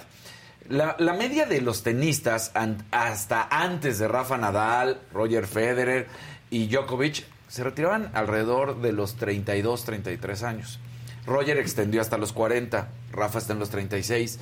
Rafa puede ser que te dé dos, tres años más, pero recordemos que ha tenido muchas, Muchas lesiones. lesiones. De hecho, los últimos dos años de Roger Federer, él quería jugar, pero tantas lesiones no le permitieron jugar hasta que dice, ya, o sea, no me voy a hacer güey, mi cuerpo me dijo, se acabó. Pues sí. O sea, la mente quería jugar tenis, mi cuerpo dijo, no, y por eso se retira, porque él tenía planeado jugar uno más. Rafa Nadal da unas declaraciones muy duras en las que ya está confirmado ahora sí, el primero de diciembre, este amistoso contra Casper Roth en la, este, en la de En Toros, en la Plaza de Toros. Toros. Pero aquí viene el momento más trágico. Dice Rafa, no sé si voy a volver a jugar en México. Ah, Puede ser que sea la última vez que me vean en México. ¿Y por qué? Porque tiene que ver esta situación de la que estamos hablando. ¿Quién sabe si le va a dar tiempo? ¿Quién sabe si va a querer?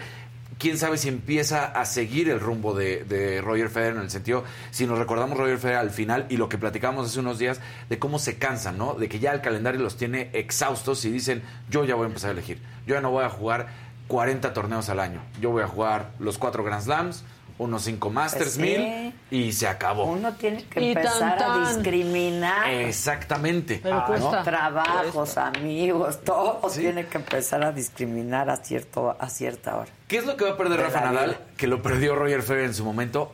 Los primeros 10 lugares, o sea, estar en el top 10, estar en- perder el número uno, por ejemplo. Eso es lo que puede perder.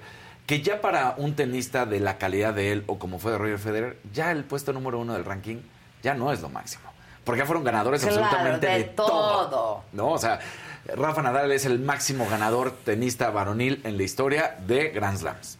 Ya. Dejó, a- dejó atrás a, a Federer, dejó atrás Djokovic, todavía lo puede alcanzar, Federer ya está retirado. Pero entonces, est- esta parte, pues hay ¿Te que sabe recordar. algo en la vida después de eso? No, no sé. No, ya pregunta. nada, ¿Qué, ¿qué? te sabe, Adela? O sea, Ah, no, ¿qué yo te sí sabe? creo que hay mundo, hay Yo también. vida. Claro. ¿Cómo no? O sea, yo también, pero Ahora, no es aquí viene- fácil. lo- Lo que acabas de preguntar está muy cañón porque yo creo que es la mayoría de los deportistas. O sea, Que ¿qué le acaba, ¿qué qué le acaba de pasar a? Federer a los 40 años? O sea, tiene 40 años y dice, ya me retiré. Claro, él tiene la vida resuelta porque tiene más de 700 millones de dólares.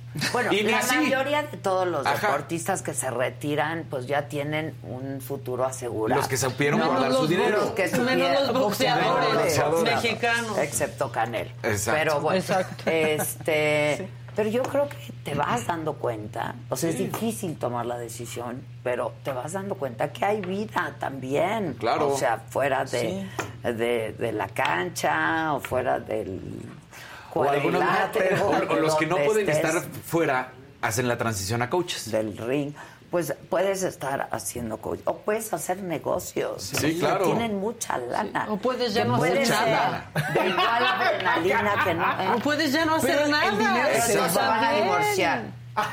Si ya no hacen nada, se van a divorciar. Sí. Y además de los 40 años que no. Mira, Tom nada. Brady.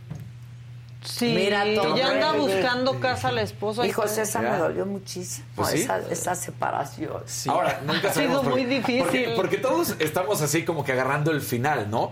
Pero cuando empiezas a ver también la historia de Tom Brady en cómo ha reaccionado en este pasado, pues te das cuenta que, sí, Bunchen dijo, me rompiste tu promesa, quién sabe cuántos la haya roto, ¿no? Entonces dijo, yo ya no juego tu juego. Él había causado Sí, problemas. No podría ser solo. Exacto, él, él había causado problemas en los Patriotas, él causó problemas ahora en Tampa Bay, entonces, y ahora no le está yendo nada bien, muchos problemas. Pero regresando a Rafa Nadal, él ganó eh, Acapulco 2005, 2013, 2020 y 2022. O sea, todos. O sea, sí, o sea, para que no haya ningún problema. Entonces, pues nada más recordar eh, de este estudio, hay un estudio que se hace, y por eso lo quería sacar, un estudio eh, elaborado por profesores españoles de la Universidad Camilo José Cela. Este estudio dice que la edad, eh, la media al acceso del top 100 se ha elevado en tres años en los chicos y en año y medio en, en las chicas. mujeres. Digo, lo dicen en español, no porque yo diga chicos y chicas, ¿no? Entonces, ¿a qué se refiere? Justamente a que la longevidad de estos tres tenistas en específico, pero también ya hay otros, pero estos tres, porque son los máximos ganadores, ha prolongado que la nueva generación, los que son conocidos como la Next Gen, no estén ingresando al top 100 o no estén ingresando al top 20 o al top Porque 10. los otros Porque están los otros ahí siguen ahí. Con tres años más de vida profesional. Exactamente. Ya. Entonces Ya, vamos ya, a empezar a ver un cambio también en los tenistas durante las próximas dos décadas, provocada por estos. Claro, claro, claro. Que ¿No? se quedaron más tiempo de lo normal. Y eso en la varonil, pero también en la femenil, porque recordemos que Serena Williams también se acaba de retirar de se 40 retira, años. claro. Que hay una sorpresa. Hace dos días Serena Williams dijo, yo no lo he hecho oficial. O sea, como que igual le dijo, o sea, yo avisé que ya me iba a retirar, Oh, ya, es que pero no lo he hecho oficial. Entonces, dice... ¿Cuántas, cuántas de exhibición y de despedida quieren? Exactamente, ¿no? Hacen sus giras de despedida de 10 años. Pero también en la música, también se avientan dos años en tour, tres años para que cinco años después, oigan, ya regresé, ¿no? Sí, No sí. puedes dejar, no puedes dejar. Entonces, bueno, pues esto va a ser el- el- también el fin de muchos deportistas que nos van a tocar a todos nosotros, que los vimos llegar a lo Sí. máximo, a la cima del mundo deportivo, y que se van a empezar a ir. Rafa Nadal es muy joven, tiene 36 años, pero deportivamente hablando y tenísticamente hablando, ya es un 36 es anciano, ya, o sea, un fuerte, anciano. anciano. Ay, qué fuerte, Depor- oye. deportista. Oye, dice Toño, No, a ver, fui muy claro, dije deportista, o sea, hablando es- tenísticamente. Es un Pero- tenista pero- veterano. Pero su. Es que ya es muy grande. ¿Veterano? Sí, pero, pero- muy veterano. Pero Federer se quedó hasta los 40. sí, pero lo que te digo, los últimos dos años prácticamente no, No jugó. hizo nada. O sea, jugó un, pa- un partido en un torneo, se lesionó Porque ya y no le daba el ya cuerpo. no le daba el cuerpo. Y está en esas. Rafa Nadal. Alguien decía aquí que con las escuelas de tenis de Rafa Nadal ya la hizo. No es eso. es- o sea, con la lana que tienen, La ahora hizo. ya la hicieron. Claro. El asunto es esta necesidad de seguir y seguir. Y seguir, y seguir. no encontrar pasión de pronto Eso. por otra cosa. Claro. Exacto. Porque además, Y, y esta parte me pareció muy importante la del estudio, ¿no? Porque si tú antes, todos estos en algún momento entraron al top 100 alrededor de los 22 años. Ahora ya todos los nuevos van a entrar alrededor de los 26 años. Ya alargaste el periodo también del tenista. Pero también va a empezar a ver estas situaciones. Le pasó al propio Roger Federer cuando enfrentó en su momento a un André Agassi de 38 años. Ya no era lo mismo, ya era el André Agassi más pesado, le complicaba. Al mismo Sampras lo enfrentó y también, porque el otro, pues tiene una condición si en ese momento era de 22 y ahora van a ser de 25, es muy diferente enfrentarte a tus 22, 25 que alguien de 36, 37, 38. Nada más de entrada el fondo físico. Sí, claro. Así de eso. fácil. Ya con ¿no? eso. Entonces, pues sí, eh, Rafa Nadal, quién sabe qué es lo que venga los próximos años. Este año tenístico va a tener un torneo más, el Masters, y entonces de ahí a ver qué, qué ruta empieza, porque además él es muy, muy, muy buen amigo, mejor amigo ¿Tuyo? de Roger Federer. Ah. De fe- pues sí, Entonces, sí, hasta pues, lloraba. sí, Sí. Entonces- Pero además yo creo que Nadal, pues súper fan de de Claro, Federer, sí, ¿no? de Federer. O sea, él, él- lo dijo en algún momento, sí, él lo dijo. O sea, dijo. yo empiezo a crecer viéndote y de repente, pues ya nos hicimos brothers y. Y ya te gano, Y ya y- te gano. Ya te gano. Pues empezó. De hecho, en los enfrentamientos fue mejor Federer. Al final, ganó Sí. más. Los últimos, sí. Sí. Entonces dices. Por su problemita de Nadal, que ya. Su rodillita. Su rodillita. Por más marihuanol. Que le ponías en las noches. Ahí, Adela, yo hablando de ¿qué haces, ¿Verdad? manita? Y Adela así con el teléfono. Aquí poniendo. Entonces, a pues, mi viejo. eh, Es especular, pero imagínate que empieza a seguir el rumbo de, de Federer. Igual y Federer le dice, no te vayas a lastimar, mejor ya no. Mejor ya, Ya. cuatro torneitos, Pues, cinco puede torneitos. ser un consejo, claro. Exactamente. Lo bueno Muy es que aquí en esta profesión uno puede desear muchos, muchos, muchos, muchos años, ¿no? No sé. Hay una ardilla que se llama George Russell, que habla del checo y habla mal del checo. Él trata de no hacerlo. Pero ¿qué pasa después del Gran Premio de México? Este inglés de la escudería de Mercedes, que está, eh, que, que es nuevo, digamos, él en la escudería de Mercedes, que tiene 24 años. Bueno, pues resulta que George Russell dice que si Checo Pérez no fuera Checo Pérez, o Checo Pérez tuviera un, un alma más combativa, entonces Max Verstappen no sería quien es Max Verstappen, porque entonces Checo Pérez ganaría más No, carreras. bueno, pues así, Verstappen- si no tuviera esto y si no tuvieras el arrojo y si no tuviera... Pues y, sí. y hace una pequeña comparación diciendo, en su momento Nico Rosberg y Lewis Hamilton cuando estaban juntos, vean, no, no permitieron porque a los dos los dejaban correr y Nico Rosberg fue campeón y evitó, evitó en su momento que fuera campeón justamente Lewis Lewis Hamilton. Entonces, bueno, pues ahí está. Y a mí me parece que dices, ok, estás dando tu punto de vista, pero tú no entiendes lo que es el piloto 1 y 2. Y al parecer tan no lo entiendes que a ti te contrataron para hacer el futuro. Y de repente Lewis Hamilton se iba a retirar y luego dijo, no, no, sí regreso. ¿Y qué crees? Que te, Te mandaron al 2. Claro. Y aunque supuestamente has estado mejor, Lewis Hamilton se enojó durante toda esta temporada en varias ocasiones porque decía mi coche no está bien. Y el equipo se preocupó por preparar su coche. A diferencia, por ejemplo, de lo que pasó con el Checo Pérez y Max Verstappen. ¿Qué hacían? En el coche de Checo Pérez, y eso es donde también te habla de la calidad de Checo. En el coche de Checo Pérez era donde experimentaban. Ay. Pues sí, pero eres el piloto 2. Pero eres el piloto. Pero eres el Es lo que piloto te dos. toca, es lo que te Exactamente, o sea, había que hacer arreglos, Estoy de detalles, todo. acuerdo, es lo Entonces que lo hacían. toca. Y para eso, para eso se contrató. Claro. Para eso se contrató y El él lo sabe. segundo. Por más que Pues aquí sí. salga el patriotismo y no es cierto y ahorita me van a estar matando y no sabes nada. Sí, Te sí, odian sí. aquí. Me odian. Porque aquí decían, es que seguro Verstappen lo va a dejar ganar porque es México. No, ¿Por qué? ¿Por qué? Nomás faltaba. Yo no lo haría si fuera Verstappen. Pues no, claro que no. Sí, sí, sí. Pero está bonito, Está suena bonito bonito. porque suenas muy aterciopelado. Oh, hombre. Porque, y, y también nada más para seguirle dando, Lewis Hamilton de 37 años, mira, todo, te digo que nos tocan y va a llegar, dijo ya que él planea seguir otros cuantos años más en Mercedes. No dijo cuántos, nada más dijo, quiero seguir corriendo y voy a seguir en Mercedes. Y a este chavito obviamente no le cayó nada en gracia, tiene sus 24 años de edad, él Claro. pensó que iba a ser el número uno y de repente... Pues no, mi ciela. Pues no, mi ciela. Entonces... Ahora me encanta cómo se viste Hamilton. ¿Cómo? Ah, bueno. O sea, me encanta Yo Hamilton. quiero Hamilton exploró todo. Hamilton. Hamilton exploró desde hace muchos años, porque no es nuevo, en, en la moda. ¿Cómo? Claro. Entonces, pues Pues es un fashionista. Es un fashionista. Sí. Ahora, Muy ¿ya bien. no traes nada? sí, pero ¿O sí traes? cuando tú me digas... No, nada más quiero poner sobre la mesa a Carlitos Vela. Para allá iba a ir. Te voy a, A decir ver, algo. Se hizo tendencia yo- Carlos Vela. Pero ¿Qué? A ver. me parece ¿qué? ser que la gente no termina de entender y que cada cuatro años, de los últimos dos ciclos, eh, o sea, de los últimos 12 años, Carlos Vela, Carlos Vela, Carlos Vela. A ver, No quiere. pues no quiere. Y además me parece muy tanto. molesto, por Se ejemplo. vale, carajo.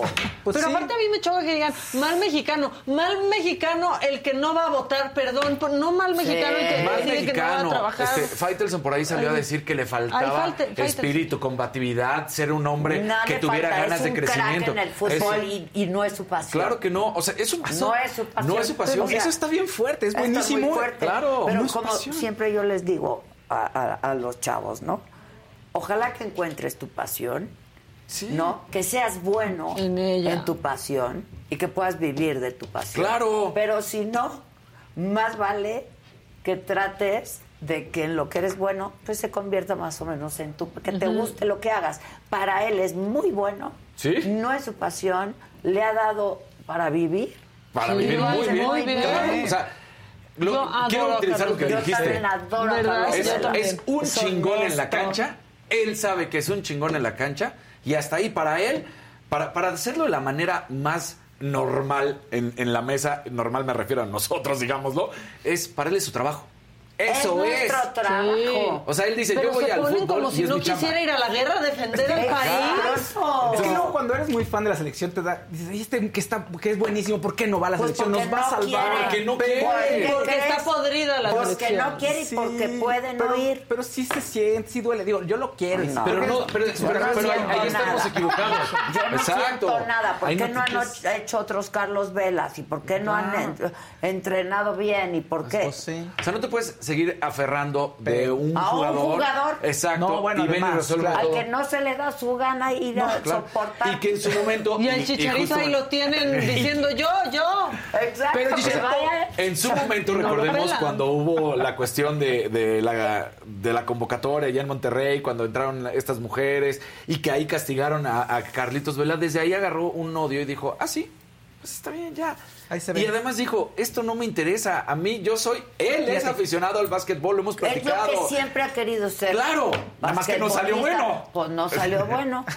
Pero y fíjate- nunca iba a ganar en el básquetbol siendo mexicano, perdón, Claro, pero nunca iba a ganar. nunca. O sea, hay cuatro basquetbolistas, ¿no? O sea, podemos hablar Y de ellos. yo digo, bueno, trabajo de esto. Trabajo de esto. Y creo que eso es lo que hace que tome las mejores decisiones, porque se siente libre, no se siente atado. Pues no o sea, está apasionado ni siquiera. Que o si sea, Carlos Vela es bueno en la cancha, es un crack. es un Sí. crack. Y creo que es, la Es un carrera crack. que, o sea, de calidad la que, el que más se ha mantenido y más congruente en su carrera. Claro, porque además él cuando toma el Ahora paso. imagínate, perdón que te interrumpa, No, porque- que le gustara. Claro. Puta, si le gustara. Sí, que sí, fuera o sea, su pasión. Pero ya por sí es, un- es un Claro. crack, O sea, Carlos. imagínate, tan no le gustaba y tan no se sentía cómodo cuando estaba en Inglaterra que mucho el- de los rumores indican que era porque pues, él no quería el inglés. Él dice El "Yo lo- idioma, no quiero". Cuando lo mandan a España, ahí ya empieza a encontrarse. De hecho, juega, juega en la Real. Sociedad con Grisman, que hicieron, se hicieron compadres. Y empieza a ver- empezamos a ver al mejor Carlos Vela mientras estuvo en España. Y cuando en otros jugadores se van a la MLS, normalmente se van a la MLS por lana. Esa es la realidad. Por los, Y a encallar. y a encallar. Cuando, él, encallar. cuando él le llegó la oferta, él analizó primero tres cosas. La familia, porque ya era la familia lo que a él le importaba, el estilo de vida, y luego dijo, voy a Los Ángeles y tengo a los Lakers, y soy fan de los Lakers. Claro, yo quiero Entonces estar. quiero estar ahí. Voy a seguir ganando una muy buena lana y terminando los partidos de fútbol me puedo Me voy cruzar a mis partidos. y voy a ver a los. Lakers. Yo amo seguirlo aparte y amo su familia y sus Yo a hijitos mí y me todo. sí. Carlos Entonces- Vela desde el día que lo conocí personalmente, que era un chamaquito. Sí. Lo adoré. Porque, y, Cuando y- fueron y- campeones, Ajá, ¿verdad? de la sub. Del- fueron campeones. los Olímpicos, ¿no? Y no- Giovanni. Giovanni. Giovanni, Giovanni que fue novio de, que le mandamos saludos. Sí. Entonces No. me parece que la gente, y sobre todo colegas, en, el- en la manera en que lo critican, lo tratan de sobajar, porque lo tratan, porque a Carlos Vela además Le vale pasa, se las pasa por el arco del triunfo, o sea, dices, ¿esto es qué? Entonces, llegar y decir, este no es un buen mexicano, como decía, este futbolista no sabe a lo que está perdiendo. No, no, al contrario, ustedes están perdidos y él está muy centrado. Y habría que reconocer eso, porque un futbolista que tiene la capacidad durante tantos años para decir, no es lo que quiero, Hay que aplaudirlo, hay que reconocerlo. Oye, aquí la gente está diciendo que como Andrea Gassi, cuando yo lo entrevisté, Andrea Gassi me dijo, pues a mí no me gusta. Y si lees el libro, te lo Claro. cuenta perfecto. No me gustaba el el tenis. tenis. lo odio. Sí. No me gusta. Qué loco, Se ajá. me cae el pelo. Sí. ¿Te acuerdas que se Sí, me cayó? se caía, exactamente, era la peluca y toda la cosa. Y es justamente esta actriz con la que se casó muchísimo. que le dice, ya, quítate esa peluca. Y fue gracias a No, ella. no es actriz, es tenista. No, no, no. Steffi la primera. Graf. Steffi- no, no. Ah, Steffi Graf es ah, el segundo Brooke matrimonio. Shields. Brooke Shields, Brooke la, la que, la que le hace dice, cambiar. ya quítate, ya. Sí, Brooke Shields. Y se ve bien guapo pelo, Sí. paliacate. Y con toda la Pero onda. no, le gustaba el tenis. No. Y llega un momento en el libro en el que te dice, no me gustaba el tenis y ahí me di cuenta, ¿y qué puedo hacer? Porque también eso está muy cabrón para los deportistas. Es lo único que sé hacer. No, es lo único que saben Claro. hacer porque a veces no los preparan. O la gran mayor, el noventa y tantos por ciento de las veces no los preparan. Es, ah, eres bueno para correr por una pelota, eres bueno para pegarle una pelota, eres bueno para lanzar una pelota y no se preocupan por la educación. Esa es una gran diferencia que tenemos, por ejemplo, no solamente en México, en muchas partes del mundo, contra Estados Unidos. Estados Unidos tiene unos procesos espectaculares en el básquetbol, en el tenis, en el americano, que tienen que ir de la secundaria a la prepa y la universidad. Sí. Que igual y no que terminan haciendo acaba- nada, pero, Pero pues tienen... tienen que cumplir. Claro. Obligatoriamente tienen que cumplir Muy con bien. esto. Muy bien, Casarín, se te acabó el tiempo. Solo es eso. No quiere. Solo fue eso. Venga, No, es que digo, solo es eso.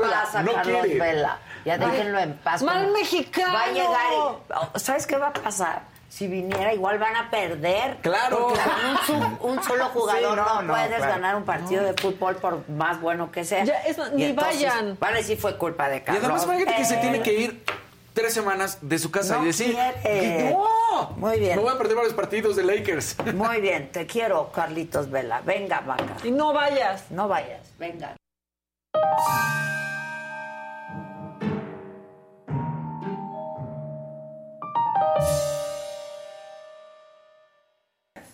¿Qué pasó? Bien fría para la gargantita. bueno.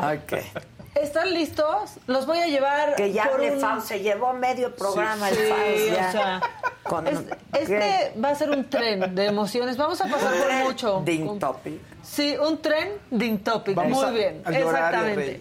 Bueno, primero, qué bueno que haya museos en México. Nos gusta que haya museos Claro. en México, que haya todo ¿Cómo? tipo de museos. Es una ¿no? de las en la Con Ciudad más de México. museos. Es una de las ciudades con más museos Sí. del mundo. buenos aparte Bueno, museos, ¿no? sí. Este, digo, por ejemplo, el museo que pusieron en Puebla, el Museo del Barroco es increíble, solo con un acervo malísimo y ya que hasta luchas Pero hacían que- ahí, sí. pero no, este, pero ese es otro tema. Vamos a tener un nuevo museo. Este museo va a estar en Badiraguato y este será el Museo del Narco. Y lo anunció, ¿quién? O sea, como, ay, alguien lo está poniendo, no sabemos quién va a invertir No, en eso. no. no. El alcalde, José Paz López, cuenta sobre el Museo del Narco. No podemos negar nuestra historia, tenemos que reconocerla y sobre, y sobre esa base vamos a trabajar. Es posible, es posible que podamos tener un museo del narcotráfico. No estamos cerrados a ningún tema. Todos los temas vamos a escuchar, somos un gobierno que escucha todas las voces, somos un gobierno que va a empujar para que el desarrollo económico llegue al municipio y que logremos vencer ese estigma del narcotráfico, empujando el desarrollo económico para favorecer al municipio. No tengo con claridad todavía el hecho de poder tener eh, qué figuras se pueden encontrar ahí, porque vamos a, a escuchar a los especialistas de los museos para que nos orienten, pero no estamos cerrados a ningún tema. Si nos orientan que va a ser para el beneficio del municipio de Badiraguato tener un museo del narco, pues también lo impulsamos desde el gobierno. Los especialistas de los museos. Hola, Un especialista de los museos. Vamos a traer un museógrafo para que nos diga qué narcos. Vamos a hacer la curaduría. Exacto. Mira, y dividir las, e- Ahora las que íbamos a estar por ahí, queríamos ir al Badiraguato, ¿no? Este, pero pues nos esperamos a que hay un museo. O sea, ¿qué les pasa también? Qué, qué mal, qué mal. sí. No puede. Si vamos a Badiraguato, le hablamos a AMLO. Oye, danos tips.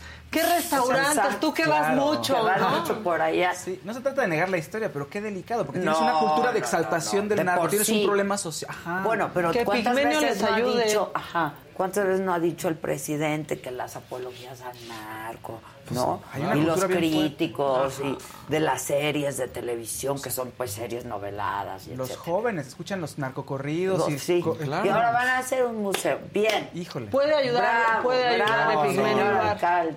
Qué Bravo. bárbaro. No podemos negar nuestra historia, dice. Y el- que quieren derrama económica, pues ahí está el Chapo.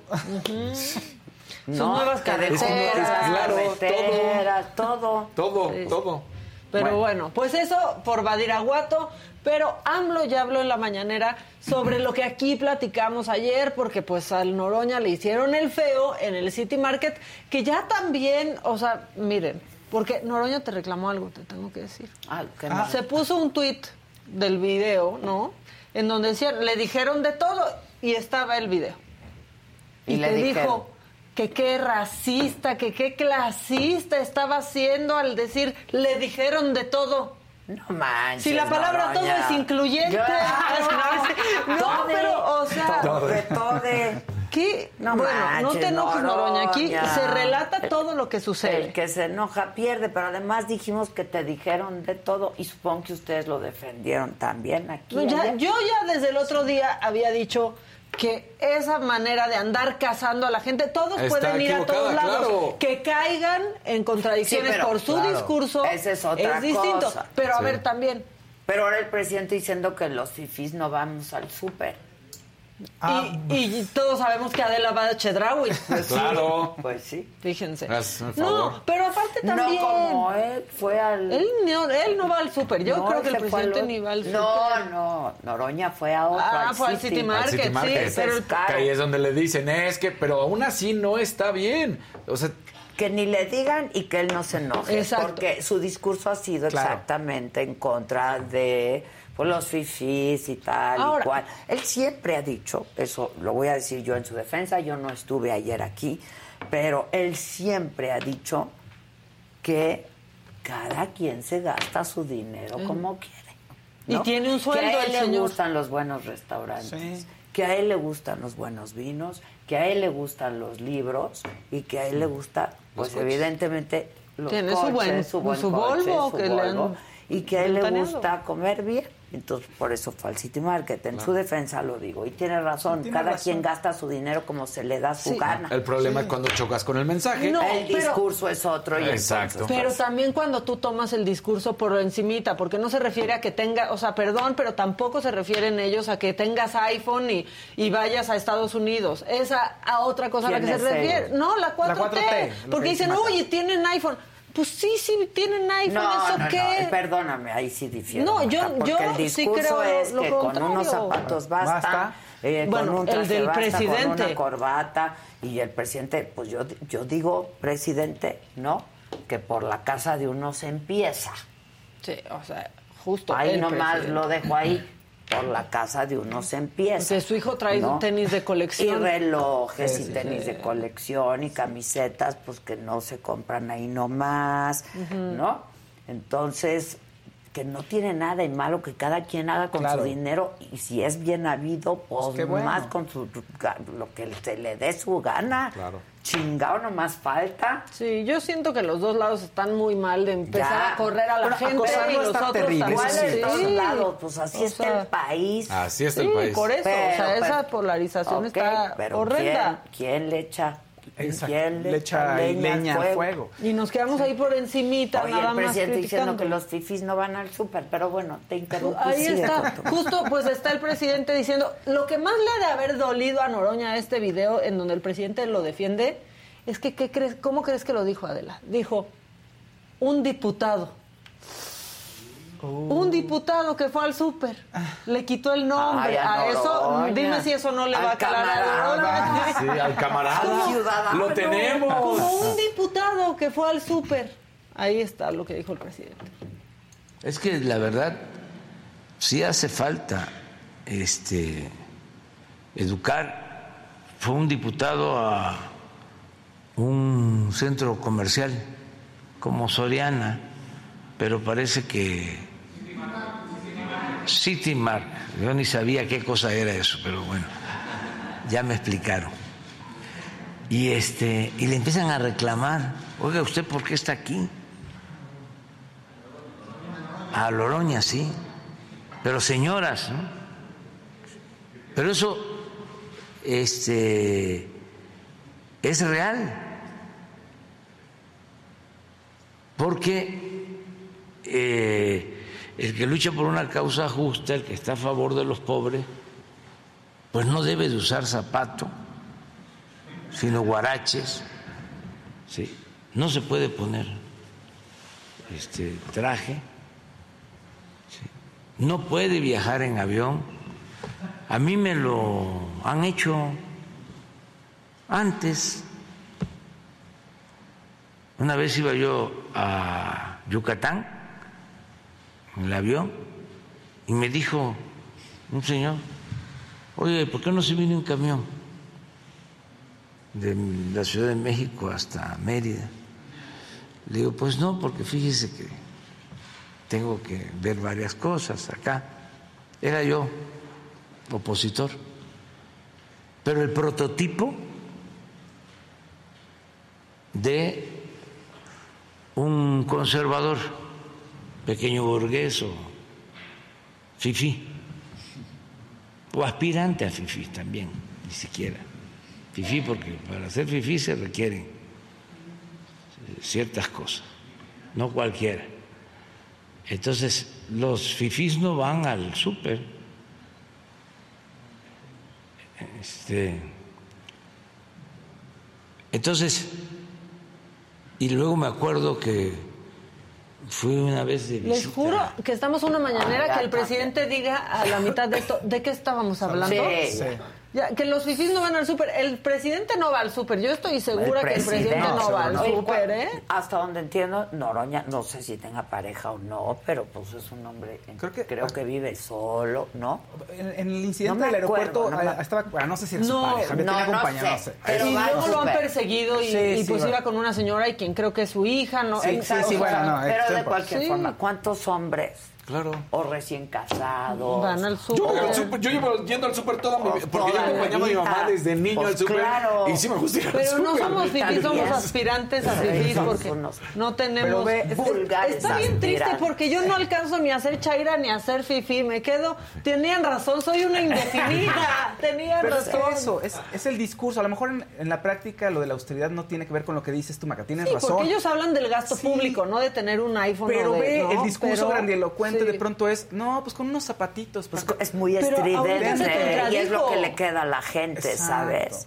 Y se contradijo ahorita el presidente de no puede uno tener un saco o unos zapatos. Si habías dicho que nada más necesitábamos uno. unos. Y bueno, también De decía- cada color, aquí se aplica. si, uno si de cada color. si alabas a regímenes que, que donde el capitalismo no existe, pues también es raro verte disfrutando cosas que no tendrías en esos lugares, ¿no? Luego, estuvo Pues no ra- raro, caray. Pues, Debería claro. ser legítimo y normal. Tienes tu lana. pues, Claro.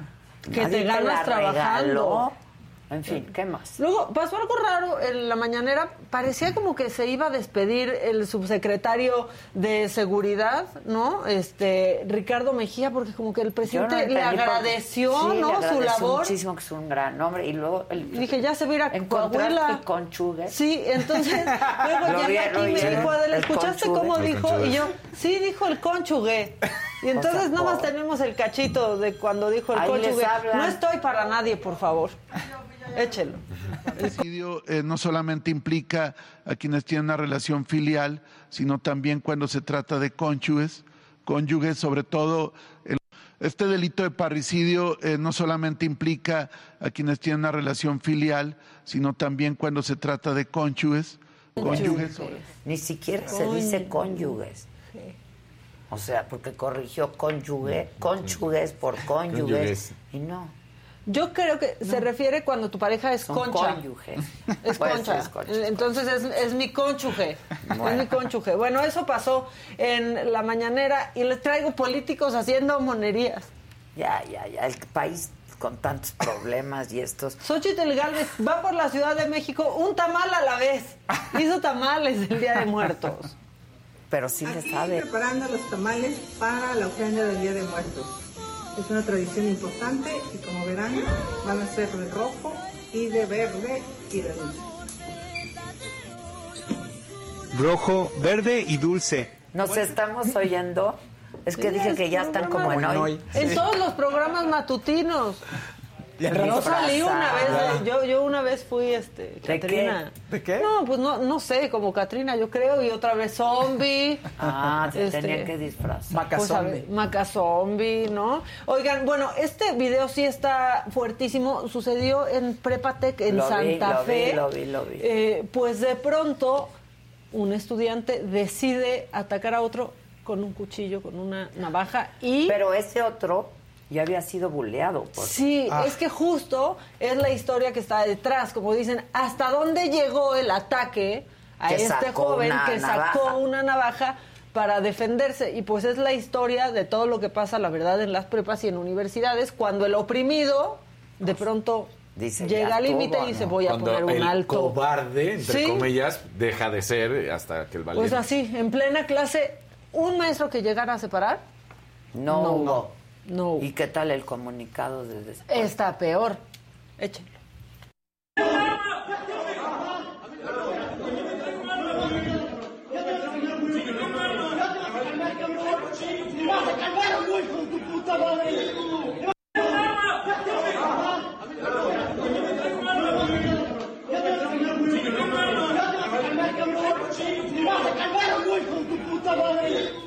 ¿Ya estuvo bueno? Ya estuvo Ya bueno. eso estuvo tu- bueno.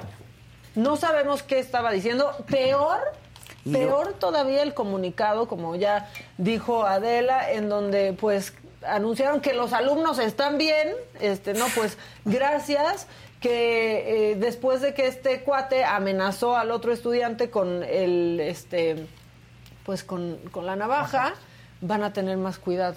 Van a tener más cuidado, van a revisar mochilas y van no. a, a tener un seguimiento mucho más cercano porque es tolerancia cero su política y Pues ya hay sí, una denuncia Pero en el contra problema de es que hay una historia, Historia, claro. de abuso, ¿no? De acoso, que nadie de detuvo o abuso, que sí. nadie escuchó. Y que nadie está al O sea, se pendiente. escucha cuando el güey le dice. Ya cuando estuvo, ya estuvo bueno. O sea, no ya. soy pendejo, yo entendí Claro, por ahí. Bueno, no y soy ahora. Sí. este cuate No pues ya tiene una pendejo. denuncia porque se ha presentado una denuncia Claro. por haber atacado a su compañero. Eso en la prepa Tec, en la prepa Fifi.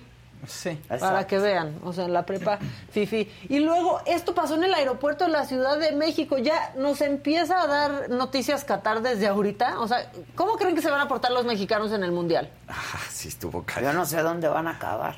Yo no, yo tampoco. Y, y- y estoy seguro que sí se van a necesitar Va. ayuda consular, ¿eh? O sea, Sí, bueno que van a lo bueno es que armar va la su- Guardia Nacional. Y van a armar ahí una especie de, de- Sí, sí, de de- consuladito. de- porque Sí. van a atender. A su ladito, así, el consuladito. consuladito. Bueno, pues esta mujer la perdió completamente en los mostradores eh, en el aeropuerto de la Ciudad de México. Nadie la detuvo tampoco. ¿Y qué creen? La dejaron ir. Además de todo. Aparte. Y esa es zona federal.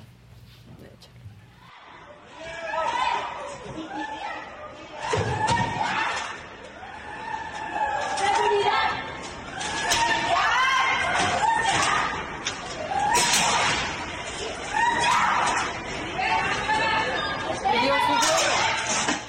Y entonces armó este sainete, este tantrum, ¿cómo le podemos Un ca- un llamar? ¿no? Un berrinche en los mostradores de Emirates. Se paró, miren, así, así cuando no íbamos a Tijuana, nosotros, para lograr salir, nadie la Es podía esta detener. mujer que se trepó ahí. Y que aventó Aventó absolutamente maletas. todo. Se la cruzó gente la que estaba trabajando se quitó, nadie se le podía acercar. Ahí están los policías Ve, sí. que no le, la detienen ni nada. perdió su vuelo y así reaccionó. Pues lleguen a tiempo, Pues hagan sí. todos los trámites necesarios. Se bajó de ahí y no pasó nada más con la mujer. La mandaron. O sea, Se pues seguramente arreglaron todo, pero detenida por No hacer está. eso. Porque aparte que hagas eso en un Es zona aeropuerto. federal. Sí. Ya quiero ver en un aeropuerto de Estados Unidos no. que hagas eso. No, hombre, No, hombre. y llegan y, y lo- te, Te ponen, someten luego, te- ¿no? exactamente, te ponen contra el piso y ahí, y ahí quedas. Bueno, ahora vamos con otra. Hubo la campal en Ecatepec. afuera Ah, de un... sí. No, no, no, es que ya en serio, a golpes con los vendedores ambulantes afuera de un cementerio. Otra vez, los protocolos que cada semana estamos sacando una nota mínimo de la policía sin saber reaccionar. Esta es la segunda de Catepec, por cierto.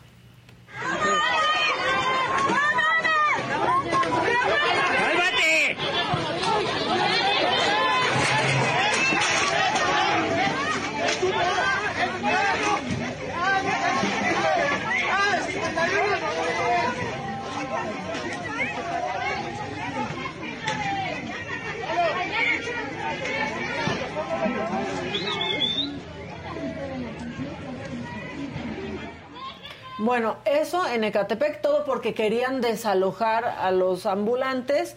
Y luego, esto que sucedió en Iztapalapa, en el cementerio de San Nicolás Tolentino, pues también un automovilista de pronto enloqueció, no quería hacer caso a las eh, instrucciones que le daba la policía y se llevó de corbata a un policía y Ah, a un reportero. Dicen que venía en estado de ebriedad. Pues sí.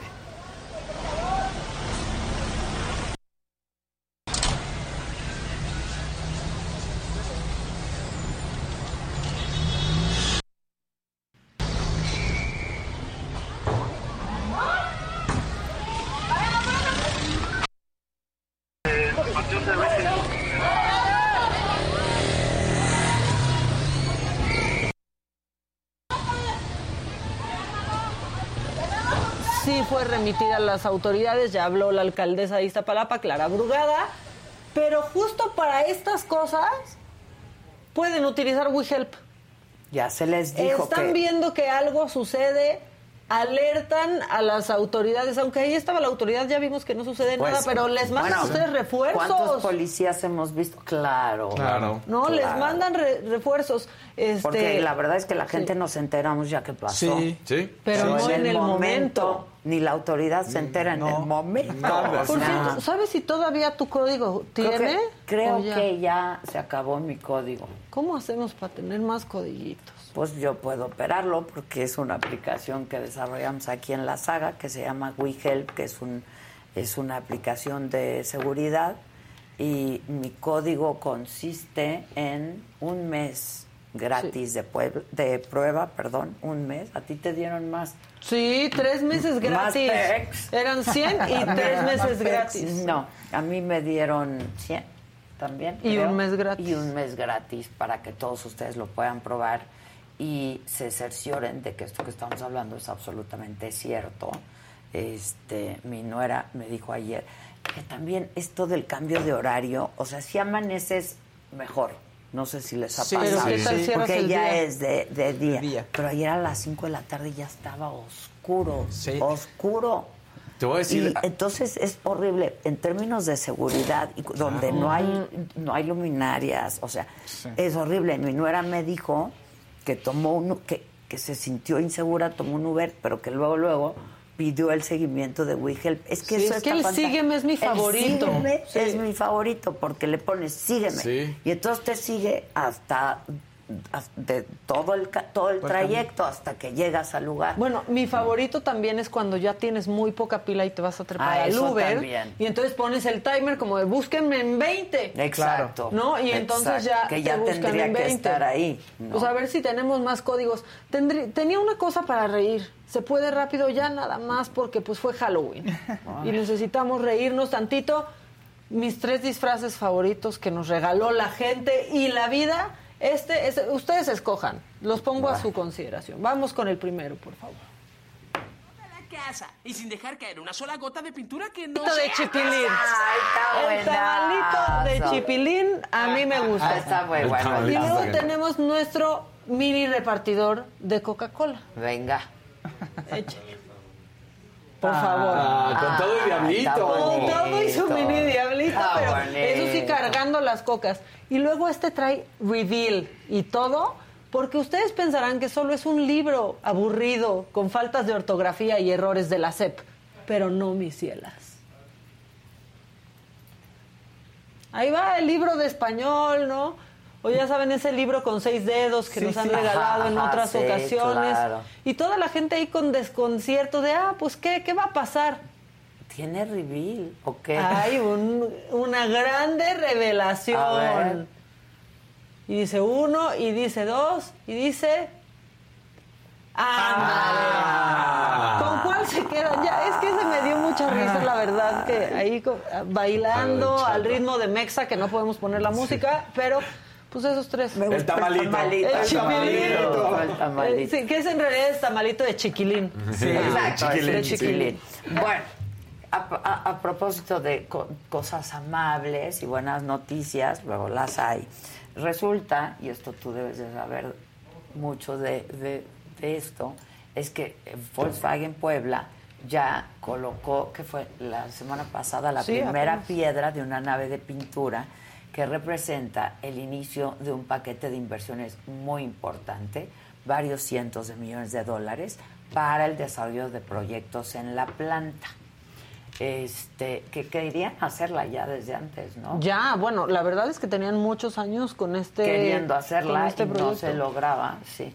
Este, y bueno, pues esto representa la continuación del desarrollo y la confianza pues que hay eh, en ese sentido en Puebla ahora. Eso fue lo que dijo el gobernador eh, Miguel Barbosa. Entonces buscamos a la secretaria de Economía poblana, ella es Olivia Salomón, y eh, pues dijo esto de lo que tú has hablado muchas veces, que el sector automotriz en Puebla representa este pues un, un- un- PIB muy importante. Pues sí, es ¿no? casi el 50%. casi el ¿no? 50% por las plantas que hay allá en Puebla. Y entonces la buscamos y justamente la tengo vía telefónica. Olivia, ¿cómo estás? Buenos días. Vía ¿Cómo estás, Adela? Me da mucho gusto saludarte. Saludo a todo tu auditorio. Igualmente, Olivia, a ver qué día nos llevas por allá. Oye, este, que hemos estado varias veces y ahora hablábamos de los museos de Puebla, ¿no? Eh, ¿Esto qué representa y cómo va este proyecto que comentábamos aquí en la mesa que ya llevaba un buen rato queriendo, queriéndose echar a andar este proyecto?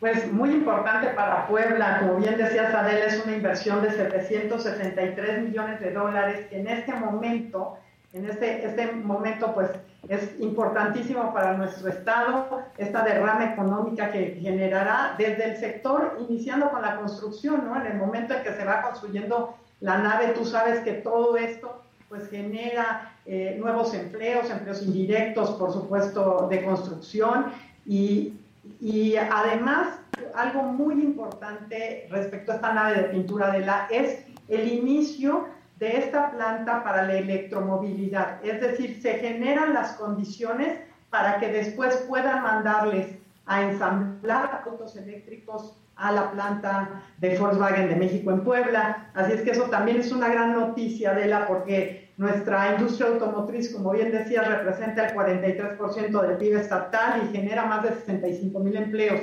Entonces, con lo que se ve en el mundo de, la electromovilidad, era necesario sentar esta gran inversión de Volkswagen, además de lo que representa económicamente, lo que significa entrar al mundo de poder ensamblar autos eléctricos en Puebla.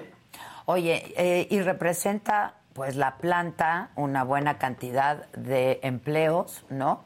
Además de eh, pues un, buen impacto económico.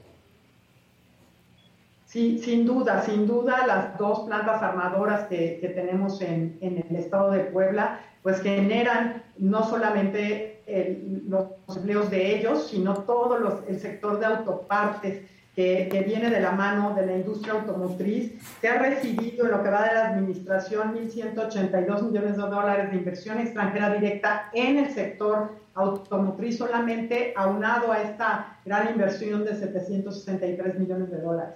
Y algo bueno, Adela, para el medio ambiente es que esta planta también será una planta eléctrica 100% con energías renovables, lo que significa es que ya no va a contaminar y entonces vamos en el camino a la descarbonización de la industria también en, en el estado. O sea, va a funcionar con energías eh, renovables. Así es, y entonces eso pues también se vuelve, se vuelve algo este, integral, ¿no? Es la inversión, pero también pensando en la sustentabilidad. Oye, y ayer se puso la primera, la, la, la primera, ¿cuándo se puso la primera piedra? Perdón. La, la semana pasada, La semana 27, pasada, 27, perdóname, el 27. jueves de la semana pasada justo. ¿Cuándo va a estar lista, digamos, o qué están proyectando, qué están calculando?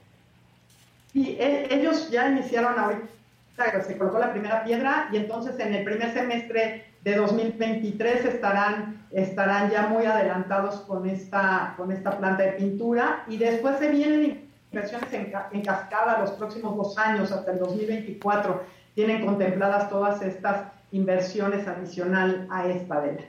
Oye, a ver, este, por otro lado también, eh, comentabas que, eh, y lo comentábamos también a la hora de abordar el tema, que un porcentaje importante, muy importante, casi el 50% del Producto Interno Bruto del Estado viene de estas plantas, ¿no? Del sector automotriz.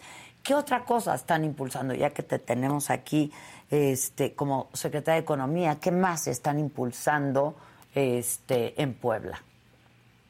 Pues mira, sin, sin duda, este, Puebla tiene, tiene muchísimos sectores. La política del gobernador Miguel Barbosa ha sido pues muy influyente, pero además es una política de desarrollo económico de la mano del progreso social, que tenga resultados del progreso social y está basada en clústeres, Adela. Lo que se hace es una metodología en la que los sectores más relevantes en la economía son los primeros que se clusterizaron, como es el agroindustrial, que hoy, por ejemplo, el sector primario se vuelve el segundo exportador en el estado de Puebla después de la industria automotriz. Tan importante es el apoyo del gobernador Miguel Barbosa al campo y al sector agropecuario.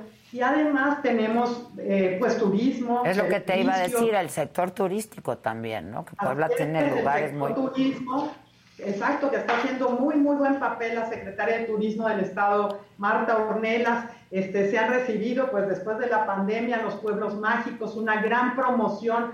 eh, hubo la, la promoción del programa de reactivación económica que reviva Puebla y después hoy esta gran campaña de Tienes ganas de Puebla, que ha funcionado muy bien, es una campaña intersecretarial, es la visión del gobernador para impulsar todos los sectores, ¿no? Servicio, turismo, eh, textil, por supuesto, confección, grandes industrias en el Estado. A ver. Oye, y bueno, regresando un poco a este sector, el sector automotriz, además de que se esté diversificando, como tiene que ser, este, la economía del Estado, eh, pues en fila, por lo que nos dices, hacer pues la capital de los autos eléctricos. ¿Qué bases vas a dejar sentadas? Finalmente administraciones van, vienen, se acaban, empiezan otras, en fin. ¿Qué, como secretaria de Economía, qué se va a dejar sentado para, para ello? Mira, se está impulsando un hub de electromovilidad. Si recuerdas, está esta ciudad modelo, que es, una, es un gran parque industrial sustentable, que es donde está instalada la planta Audi. Y entonces desde ahí ya, ya se ancló también una inversión de una planta de ensamble de, de camiones y camionetas eléctricas. En- entonces, estamos impulsando y estamos trabajando con la industria, también desde el sector académico, para el talento de los jóvenes hacia la electromovilidad, ¿no? Trabajando todos en equipo para lograr que volteen a ver a Puebla como el asiento de los negocios del país, el asiento de la electromovilidad. El gobernador Barbosa impulsó cuando, cuando llegó a la administración la Agencia de Energía del Estado. Entonces, desde la Agencia de Energía eh, se está trabajando este, en todos los sectores para atraer estas inversiones a Puebla. Oye, este, Olivia, dime, dime una cosa. Tú decías esto, y lo decía el gobernador, ¿no? En estos días retrata y eh, documenta la pues la confianza que tiene eh, pues los inversionistas en el estado de Puebla. Y hay dos cosas importantes. Una es la seguridad jurídica y la otra es la seguridad, punto, en todos sentidos. ¿Cómo han trabajado para darle certeza a los inversionistas, porque siempre pues se quieren más, ¿no? Y que los que estén se queden, en, esos, en, en, estas dos eh, situaciones de las que te hablo. Sí, sí, certeza jurídica, Estado de Derecho, seguridad, como bien lo mencionas, pues ahora una reforma judicial al Poder Judicial histórica desde el Poder Legislativo, en donde se siente un precedente con esta gran reforma que va a beneficiar a las poblanas y los poblanos, porque pues esta, esta certeza, ¿no? Eh, de, que te dé la inversión y que puedas tener completa transparencia si, es, si, hay, si hay determinado juicio mercantil o algún problema, que tengas la seguridad de que en Puebla se trabaja con un Estado de Derecho que te dé certeza de inversión. Y a propósito de la otra seguridad que a lo mejor no te corresponde, pero que te impacta, ¿no? Y que pues en la que tienes que estar involucrada. Así es, bueno, el, gobernador este, Miguel Barbosa, ahí sí, como dice, yo soy el, gobernador del Estado y aquí somos más fuertes el Estado que los delincuentes. No, no, existe, no existe ningún espacio que el gobernador y el secretario de Seguridad Pública le den al, a la delincuencia eh, trabajando de la mano, por supuesto, con la Fiscalía, y yo siento un Estado muy consolidado en ese, en ese sentido y en esta, y en esta materia, con, con, con grandes eh, números de, que he bajado, por ejemplo, en robo de transportes, ¿no? que es un tema que le, que le, interesa mucho a la industria, y hoy los empresarios expresan pues su confianza de que ha disminuido muchísimo este, este robo en las carreteras. Bueno, y a propósito y finalmente de que administraciones van y vienen, ¿tú quieres ser gobernadora de tu estado? estoy hoy como secretaria de Economía. Ah, ya, ya, por favor. Estamos en, el, estamos en el horario laboral, mi querida Adela, pero como dice el eslogan de, de, la campaña, ¿tienes ganas de Puebla? Tengo ganas de Puebla. Ah, ya estás, quieres ser gobernadora. Gracias, Olivia. Hasta la próxima. Gracias, querida. Gracias, gracias. Bueno, ¿ya está aquí el Catrín o qué? Ah, no vino el Catrín, solo viene Zavala. El ¿Y el Catrín qué le pasó? Está pariendo. Está pariendo chayote. Su, señora esposa. Ah, ¿en serio? Uy, yo ni sabía eso. Desde, o sea, ya está en trabajo de parto. Ya, ¿Cómo estás? desde tempranito. O sea, sí va a venir, pero ya no le alcanzó. Ya, ya, ya se le reventó la fuente. ¿Se le reventó? No, no, ah, se los programaron ya ah, okay, este, okay. ayer temprano. Ah, entonces anda por allá eh, impactando con su galanura. Muy bien, muy bien. Como dirían los periodistas, en el nosocomio del sur de, la ciudad. Con el, con el Ah, con el facultativo, sí. Tomando del vital líquido. líquido, claro. ¿Cómo estás? ¿Qué onda? Bien. ¿Y ustedes qué tal? Yo medio jodido, pero aquí no, estoy. te ves muy bien. Ay, muchas gracias. Pues la voz, mira. ¿Por qué la autoestima así o qué? La verdad, ayer troné. ¿Sí? Pero sí, sí te ves como ronca. Sí, sí. Traigo ahí una ya se bronquitis, laringitis ya médica. Hay que dejar el hielo, pasar a los tragos fuertes. Pues nada, ningún coctelito. Ningún coctelito. La margarita esa no, te lleva a ningún lugar. Los martini, los daiquiris, esas cosas no. A buenos puertos. Oye, el INE, güey. El INE sí, qué cosa, ¿verdad? Qué inteligentes, ¿no? Con su encuesta y... ¿Qué, qué le cayó, güey? es que a veces dices, bueno Luego, ¿por qué le va bien a López Obrador? No, claro. Luego dices, bueno, ¿por qué pasa lo que pasa? Le pues, ponen el tiro a gol luego, la verdad. ¿eh? En primera, este, no, yo no sé qué hacen haciendo encuestas y publicando la, verdad, ¿no? O sea, si ellos tienen que medir su imagen, si lo hacen así. Lo que pasa es que es, hasta donde entiendo, que como se hace con dinero este público, la tienen que publicar. No, bueno, eh, cada cosa que gastan están obligados y me parece que hacen a reportarlo, pero no el resultado. Lo, que yo digo es por qué lo hacen. Sí, ¿para qué lo hacen? No, o sea, si es el INE y como si bien dijo Lorenzo Córdoba, ellos están por arriba de todos. Y entonces pues, qué chingados pues, importa una encuesta o no. Eso en primer lugar, en segundo lugar, pues bueno, también podría ver yo que este como institución puedes decir, bueno, ¿cómo estamos con el, eh, con el ciudadano? ¿Qué ve el ciudadano nosotros? Pero para información. Para información, pero ¿qué tienes que andar midiendo las reformas que van a hacer sobre ti? Sí. eso, eso es lo que me pregunto, porque no dependen de ti. Error. O sea, la imagen, porque te digo, entiendo, puedo entenderlo en las encuestas que digas, bueno, tenemos una imagen de tramposos, o tenemos Exacto, una imagen exacto. excelente, tenemos una imagen de trabajadores, lo que fuera. Todo eso está y depende de ti y lo puedes arreglar. Las reformas no van a depender de ti. Entonces creo que muy mal. Uno que al parecer la escondieron, hasta donde he, he- he- visto yo, o no la O sea, publicaron no la bien. dieron a conocer. Sí, la acabó como- dando a conocer estuvo ahí. uno de Ajá, Morena, ¿no? Exacto. Entonces, sí. O sea, es que de verdad. Entonces, este... Pues están en eso. Morena está haciendo Bueno, pues su bueno, chamba. Claro, y entonces ya salió este asunto. Creo que mal lo que diga dice Lorenzo Córdoba, esto de no nos vamos a meter, estamos por arriba de los actores políticos. Eso no es cierto, son un actor político Claro, muy relevante, son una autoridad, son una autoridad, pero pues también es autoridad un alcalde, un, este, un gobernador, el propio presidente, un secretario, un policía, ¿no? O sea, son niveles eh, distintos de autoridad.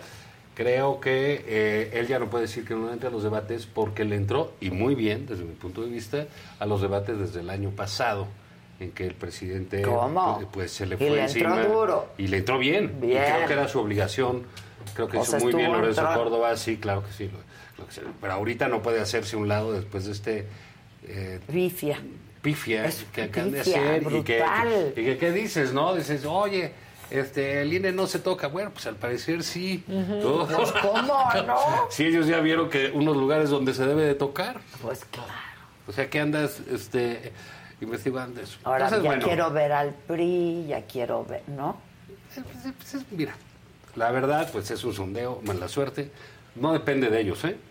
Ni siquiera Ni depende siquiera, por eso- de ellos. por eso es más Pero absurdo por eso todo. te digo, a ver qué va a pasar en el Congreso Ahora, si ya, después se iba- de esta si ya se van encuesta. a ir algunos, ¿Ya qué les importa? ¿qué chingados les importa? Que ¿Cómo- dejen de cómo va a quedar el tema, ¿no? Entonces, pero bueno, es parte de Y nuestra entre vida esos política. está el presidente. Él se va, él se va, en él, marzo. él- él se va, él y, Y Ciro. Murayama, que son y como uno más, Pituca y Petaca Ajá, de la defensa del líder. Exacto.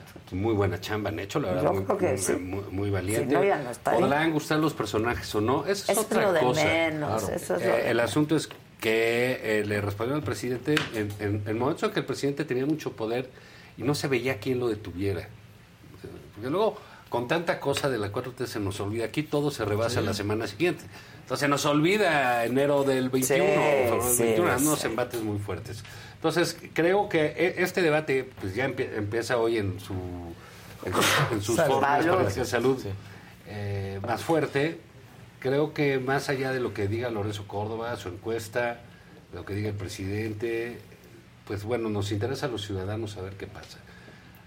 Es un asunto también generacional el, el tema del INE, ¿no? Los, los que crecimos con algo de fraude electoral, pues le tenemos pues, más cariño, ¿no? Más, más, Claro. más, aprecio, sí. ¿no? A Más es- reconocimiento. más reconocimiento. eh, Y sí, cariño, porque se construyó. bueno, y porque pues creció con uno. Pues sí, ¿no? Entonces a uno uno. le tocó de joven esas cosas. ver cómo sí se robaban elecciones. Por ejemplo, ¿qué significa en México el, el- antes la IFE y ahora el INE, no? Pues es tu posibilidad documento más de importante. Y por- para, para Pero para por- empezar. porque la ¿eh? gente no anda con su Todo. pasaporte y la licencia le hacen el Sí, feo sí, sí. de, de toda la vida. De toda la vida, porque las licencias, digo, cuando éramos jóvenes, este, sobre Uy. todo Adela, ¿no? A mí ya me Exacto. mecanizado. Permanente, ¿no? tengo la licencia permanentes. permanente. Yo El- tengo el- una el PG permanente. hizo unas permanentes que Sí, no quitó que- Marcelo. que es un tesoro, ¿eh? Quien la Pues sí, consiguió. sí, es un tesoro. Pero Bueno, es permanente. como yo la tengo No, permanente. pero había, no, olvídate. Claro. Tú ibas cerca de la oficina de licencias, pagabas una lana y te sacaban tu licencia. Sí, claro. Bueno, seguimos sin hacer exámenes. Pero bueno, licencia. pero, pero- pero ya sacar, pero pero va. ya sacar la licencia ya, Pues por lo ya no menos la vas. agarras Pero afuera de con el INE no tienes que mía. presentar absolutamente nada más, porque incluso el pasaporte, si tú vas solo al banco con el pasaporte, no se puede. Pero a, a Te lo que piden voy dos. es- tan importante el INE y cuida tanto los datos que hasta hoy en día la variante, ¿no? De quieres que venga con tu dirección o sin No, dirección. sí, Entonces te digo, la única eh, investigación, la única identificación que se hizo eh, real en todo el país fue el INE. Eso fue un trabajo de 15 ¿Cómo? años. Claro. De toda la oposición, no del gobierno. ¿eh? El gobierno siempre se estuvo eh, este, eh, oponiendo al gobierno del PRI. Y llegó y total la credencial con fotografía y se volvió un instrumento valiosísimo. Tú eres joven, llegas a la mayoría de edad y sacas tu INE para identificarte, para entrar al antro, para comprar Para las chelas, todo. para Los sacar tus cosas, tus los- asuntos. Es vital. Todo, sí. Entonces, eh, esa es digamos, la dimensión de lo que se invirtió en una institución que se responsabilizaba de cuidar las elecciones, no de identificar a las personas. No, no, no. Fue para hacer un proceso real, sin engaño, ¿no? Con medidas de seguridad. Entonces fue, fue digamos... Y ha ido, sé- a- y ha ido ahorita- perfeccionándose. Y ahorita, pues para todos es normal eh, el INE, pero antes... Pero no, fue una lucha Entonces, y una conquista. Fíjate, estuvo, pues, estuvo hasta Granados Chapa, fue consejero electoral. Y estuvo- antes de Waldenberg, ¿no? Antes de hubo varios, Waldenberg, sí. va- varios Sí, eh, INES, pues el de Waldenberg, que fue uno que la transición, van cuatro presidentes, entra consejero, salen, y el INE tiene su fortaleza, tan tiene su fortaleza que ahí está en la presidencia de la República, ni más ni menos que Andrés Manuel López Obrador. Claro. Que ganó con elecciones contadas, procesadas, manejadas y organizadas desde el INE. Pero el problema es que Pero él además no tiene la mayoría en el Congreso, pero además tiene no sé cuántas Bueno, gubernaturas. Pero Morena además- tiene 22 gobernaturas y no tenía ninguna. No tenía en el- En el, ninguna. 2018. Entonces, sí tenemos un organismo fiable, los mexicanos, para las elecciones. Sí, pero él no olvida para él lo que representó claro. la de No, Calderón. a- a- a- para digo, él. Pues sí, Este pero es el lo que han camino- representado las de después, ¿qué? el- Después de que llegó él. No, pero el camino es, es- es muy de, eh, pues de autoritarios, ¿no? Que tienen unos desde Roma, etcétera, porque ahora sí que nada está, eh, nada es nuevo.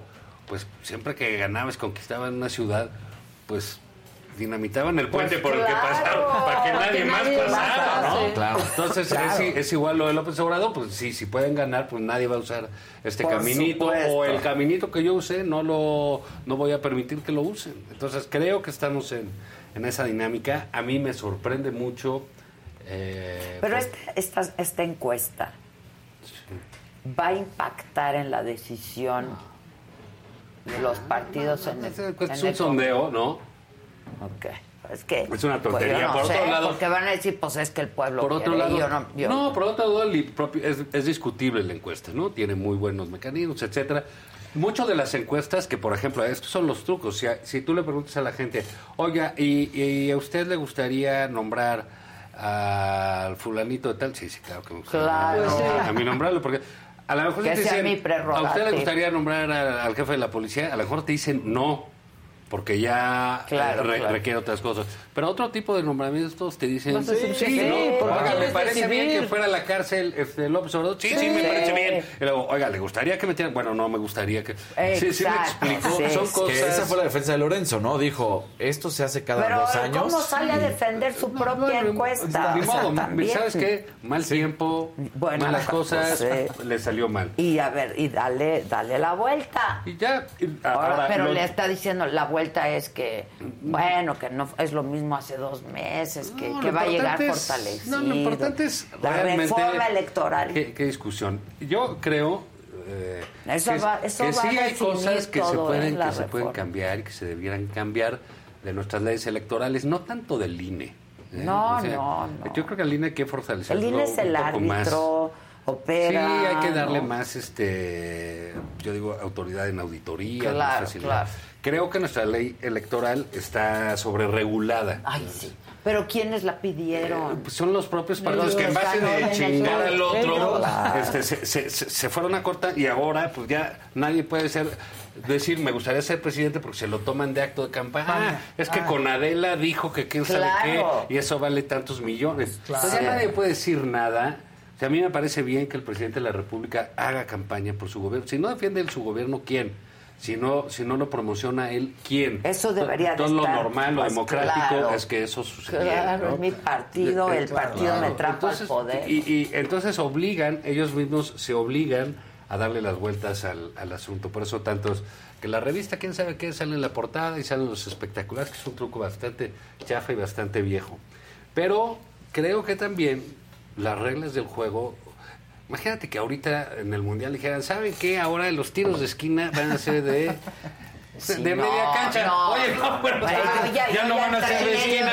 manera. dicen, oye, pero si ya Sí. entrenamos tres años, Sí, ¿no? Y vamos a- claro, a, tirar sí. desde Pues allá. ya son así. Entonces yo creo que las reglas del juego se pueden cambiar cuando inicia un, un- un- un gobierno.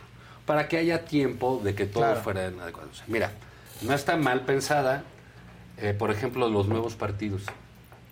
Si tú quieres ser un nuevo partido, tienes que estrenarte en la elección intermedia. No puede. Sí, no, o sea, No, por no, ejemplo, ¿qué pasó? Así fue con Morena. Así fue con Morena, así fue con el de que quería ser Margarita. Sí, claro, que, oye, claro. no pasaste, pues ya no, ya no tienes chance. Ya no llegas a la otra. ¿Por qué? Porque eso evita que al año y medio de la elección llegue a, en dos tipos con lana y vamos a hacer un partido, claro, ¿no? claro, Ahorita, claro. etcétera. No, ya no se puede. O lo haces con antes. O sea, tienen sentido, ¿no? Este, porque claro, no, no es porque no, ahorita vamos es a solamente porque lana y- haya mucho tramposo, sino porque evidentemente a veces dan ganas de hacer trampa para algunas personas. ¿no? Entonces, contener lo de humano que tienen los políticos no está mal. Exacto. Entonces, pero bueno, ¿por qué las van a cambiar ahorita? Uno. Dos.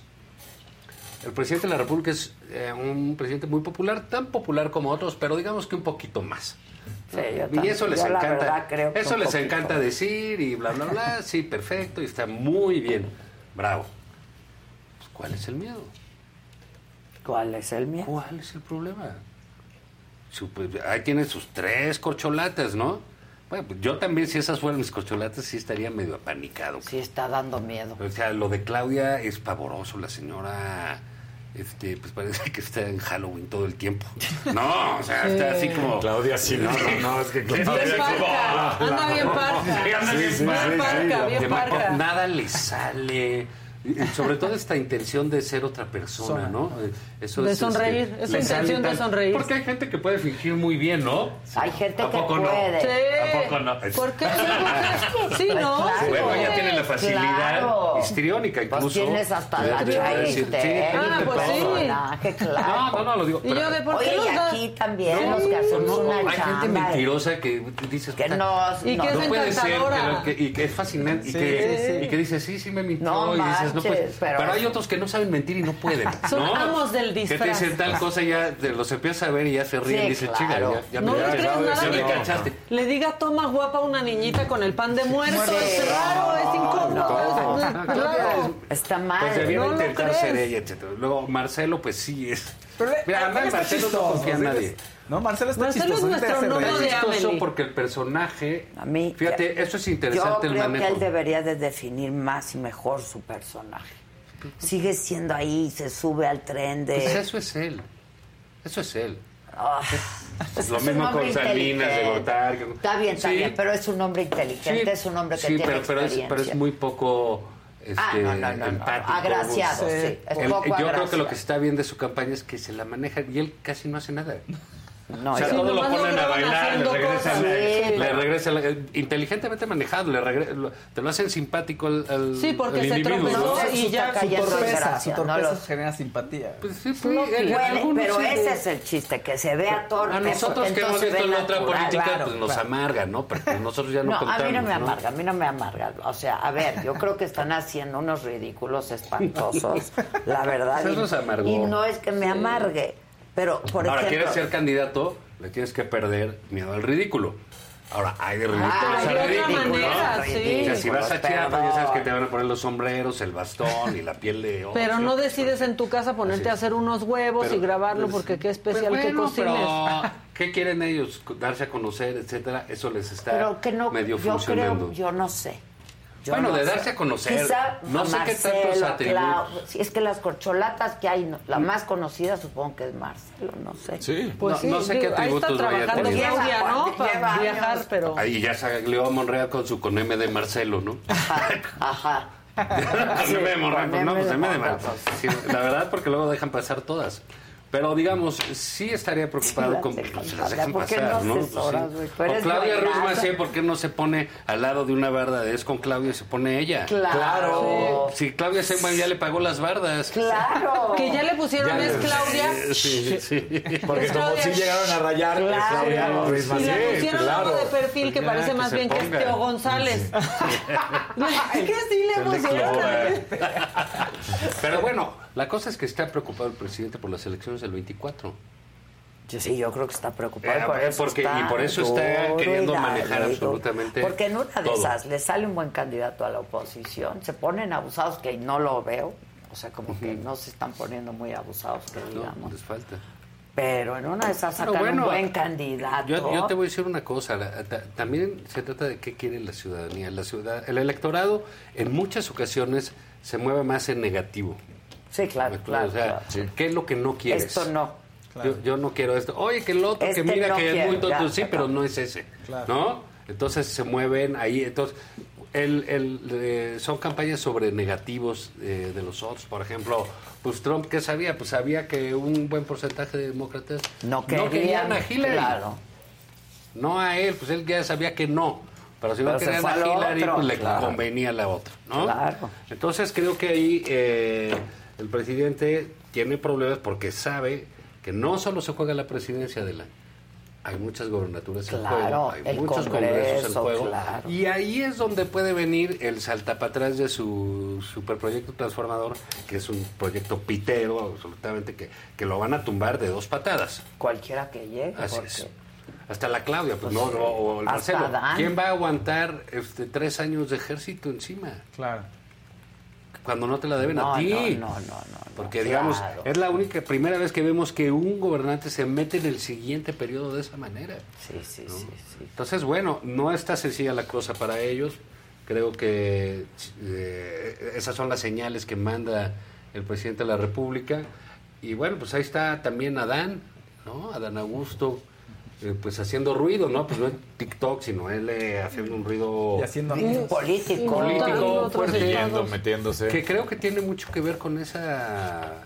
Porque, digamos, Claudia sí luego hace sus pronunciamientos de- de- muy patéticos. Ay, Oiga, no voy a ganó decir- la izquierda en Brasil. ¿Cuál ganó? Ay, sí.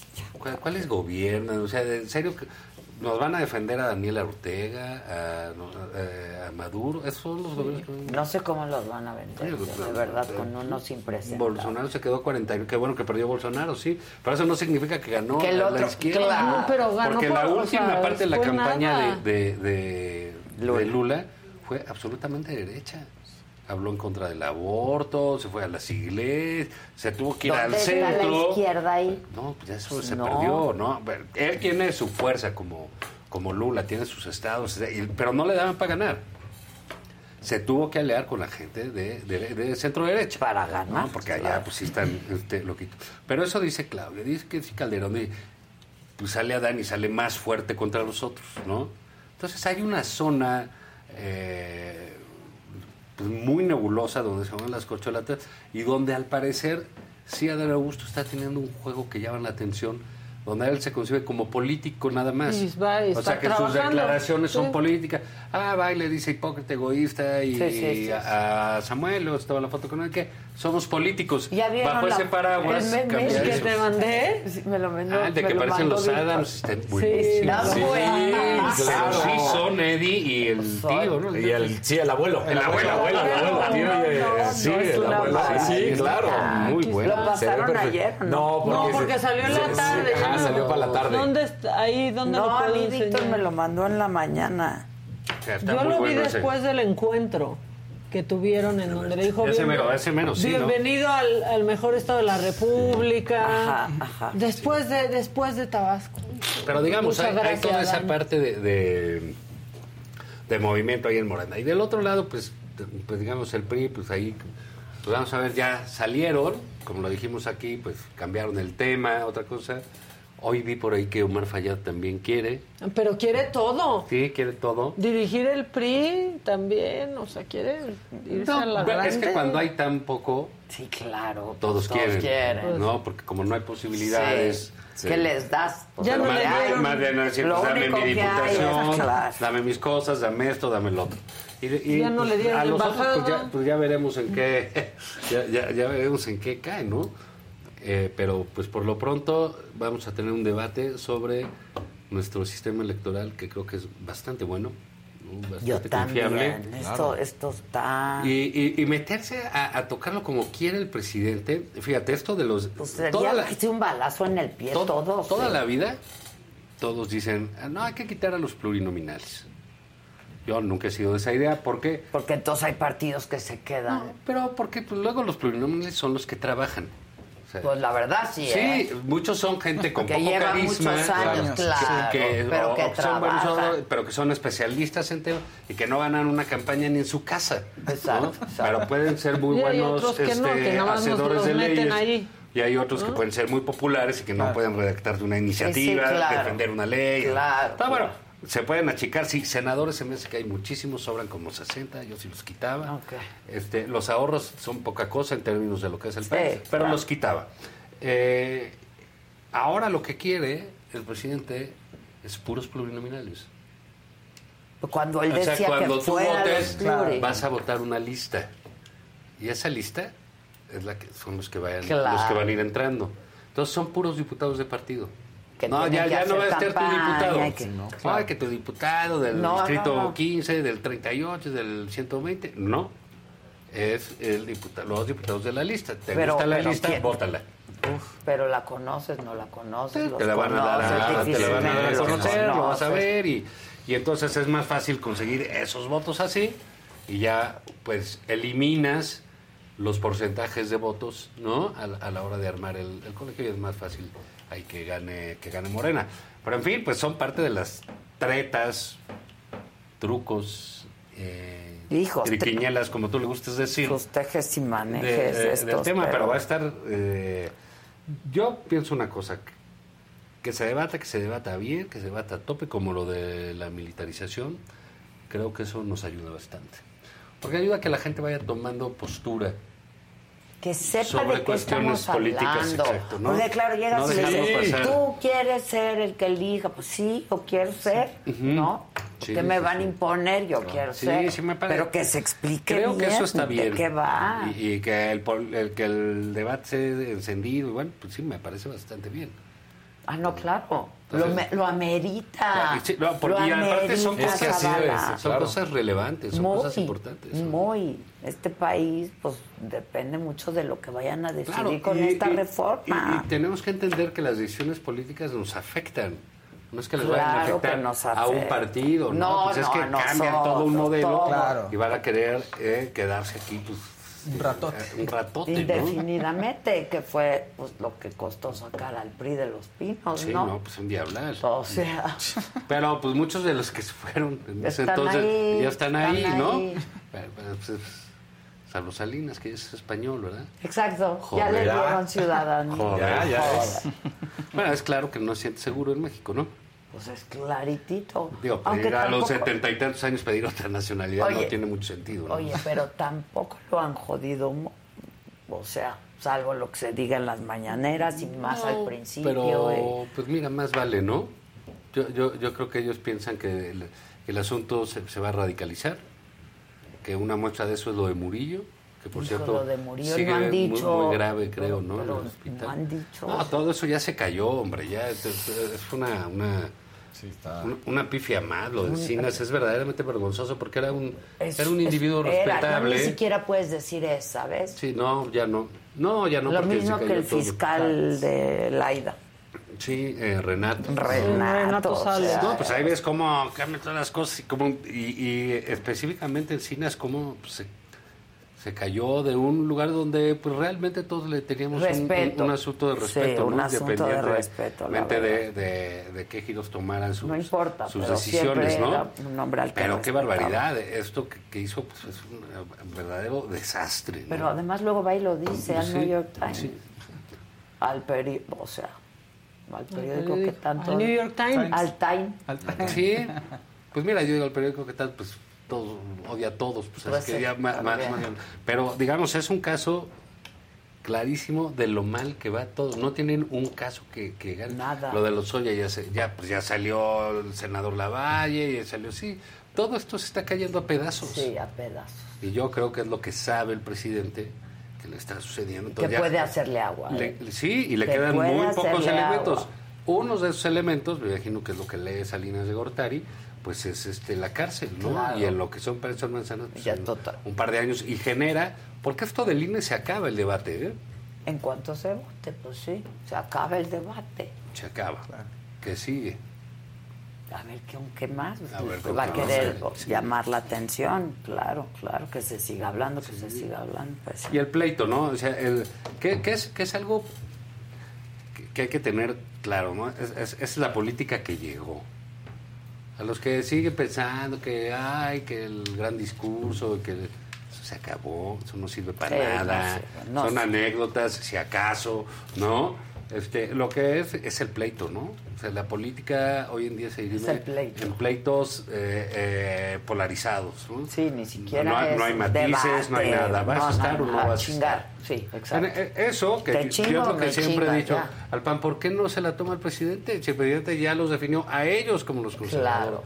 Pues sí lo somos. ¿Cuál es el ¿Cuál- cuál problema? es el problema? Tienen mucha banda conservadora no, aparte. ¿quién, quién nos va a definir tú? Sí. Sí. Te hace falta un poco más de cacumen para hacerlo. Pero va. Pero o conservadores, Pero va. somos en esto, en esto, en esto. Va, y lo hacemos así y rájale, Y ¿no? somos congruentes y somos consistentes. Y pues vamos contra ti. Exacto. Punto. O sea, él, a- al igual que él lo menciona, Él lo dice así, Él lo dice el otro día. A mí me da risa, de veras, esto que, ay, que ganó la izquierda. ¿Y ustedes qué tienen que ver con la izquierda? Digo, Andrés Manuel López Obrador es un curita de pueblo, es un fanático de sí mismo, es un hombre eh, pues, que tiene ciertos rasgos de fanatismo eh, religioso, es un hombre de ultraderecha, antiaborto, antiderechos, antiminorías, eh, es machín de, de los de antes, eh, no entiende las causas, no entiende los derechos humanos. No, eso no pasa por ahí. Y dice, no, que la izquierda, y va y la emprende contra un escritor de izquierda respetado como Juan Villoro. Oye, Es que no ve. puede ser. Y, y Juan Juan Villoro, que por ejemplo con López Obrador, él se fue a coordinar la campaña de Jesús. Sí, sí, Jesús. Jesús. sí, la, Sí. la- era la comandante, ¿no? Sí. Este.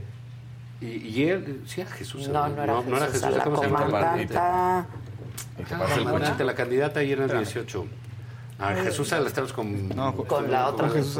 Sí, no, es la Bueno, pero eso la, la campaña era una mujer, sí, claro. Este, que tuvo que hacerlo del INE, fue, que fue- Exacto, fue- fue un- exacto, era exacto. todo un relajo. ahí con- Él tuvo el valor de irse de, a coordinarle la campaña, campaña. eh, eh, a ella, a sabiendas de perder, que el movimiento zapatista, siéndole leal ese movimiento de izquierda. Marichuy. Marichuy. Marichuy. Sí, no, Marichuy. sí. Marichuy. Marichuy. A, a- a Marichuy. Y pues claro que Juan Villoro tiene esa corriente. Si es de los zapatistas, pues es antimilitar, como es la izquierda, pues, o como era. Era. Cuando Era. había. Y el presidente se enoja porque le dijo que era militarización y narcotráfico. Y ya le dijo que era de derecha, que lo, lo invitaban las universidades de derecha. O sea, debe ser la UNAM, ¿no? Que, Exacto. que se considera de derecha, etcétera. Entonces es, eh, de veras, esa manera de acabar con todo. Pero con, ese es- discurso el presidente tiene muchos años. O sea, no No. eres, no eres como yo digo que hay que ser para ser de Ah, bueno, y izquierda ahora es- o ya- ya eres de claro. derecha y a qué hora te hiciste de derecha Y ahora qué es pasó presidente, contigo? ¿no? Y ahora es presidente, Claro. que tiene que ser Entonces, presidente. Creo que es más difícil esa. El discurso es- eh, eh, digamos, ese lado donde te pone como antípoda, que te lanza al- al- al- al lado contrario. La verdad es que es muy difícil para la gente poder hacer algo si no sientes una. Eh, pues algo que te acuerde. Claro. Que ahí sí es un partido, una organización, algo así. Sí, no estás Si en la se siente exactamente Claro, gacho, ¿no? en la Fíjate a Villor con sus libros y eso, y este van dos días que duro y dale, Sí. de que de a traidor no lo baja. Pues sí. Pero pues ese es el presidente Me- que mejor tenemos. mejor ¿no? me voy a, a España, donde me invitan a dar. Fíjate, el otro día vi que le dieron un premio a Eduardo Matos, que es que es un Gal- gal- de gal- la galer- las galerías. antropólogo. El antropólogo. Antropólogo de las antropólogo, sí. galerías. Bueno, y que hizo, ¿no? Hizo todo lo del Templo Mayor. Sí, todo sí, ese- sí. pues, es un mexicano, pues la verdad, notable, ¿no? En su, en su trabajo y le dieron, si no me equivoco, el Príncipe de Asturias. o de. Asturias. Es un gran premio en no España. lo Claro. El gobierno de México Nada, Nada. no dijo Ni nada. siquiera qué gusto, qué padre, qué bonito. Felicitamos al señor. Un telegrama, un fax. Mencioncita en la mañanera. un, un, un tuit que ¿Tienes dice, al- oiga, reconocemos a ese señor. Sí. No, nada. Es el coraje, es el odio. No, pues hay que entrevistarlo. Es, es el veneno, ¿sabes? O sea, es, es- y de veras es un tipo de Y una trayectoria. país, ¿eh? De una trayectoria. Pues él Guau. sabe de los Méxicos de antes mm, todo, todo. Y lo reconoce España. Son, son gestos muy bonitos eh, eh, eh, ahí. Pero pues claro, pues, el Oye, ¿no? veneno, la envidia, la, la- la pequeñez del presidente, porque yo siempre he insistido que es mala persona, lo ves en esas cosas. Entraña, ¿no? Sí, porque Villoro, pues la juegan con él, se lo jugaron. Lo hicieron en los malos momentos, Claro. malos de popular, en, lo difícil. Yo Mucha conozco, gente. yo conozco a Villoro y me reclamaba las elecciones del 2006 y no eran padres esas discusiones, Adela. No, yo me acuerdo, Pero, claro. pero bueno, las hacías y, y continuabas y ellos estaban ahí. Y ahora este este malagradecido que, es- que eso las agarra La contra ellos se el reconocimiento mexicano que te debe dar gusto o sea, me cae quiero ver que meten un gol los mexicanos Uy. iba a decir no, Ah, no no lo del béisbol no, va, va a decir que lo chingón es el béis Sí. y que nada como las grandes no, que, que nada como las grandes Exacto. y que jactaron y que baby Ruth ya se cubrió chingada. porque no viste lo que dijo. Le pidió a la selección mexicana que confiaba en ellos y que estaba seguro que iban a traer la Copa del Mundo. Es en serio, ¿eh? Que le trajera una camisa de los Astros. Que le traigan una Porque camisa de los. Astros. De los que salieron más de 150 réplicas que iban a vender, que detuvieron allá. Seguramente era una de esas que se iban a traer. No, no, pero es muy mezquino.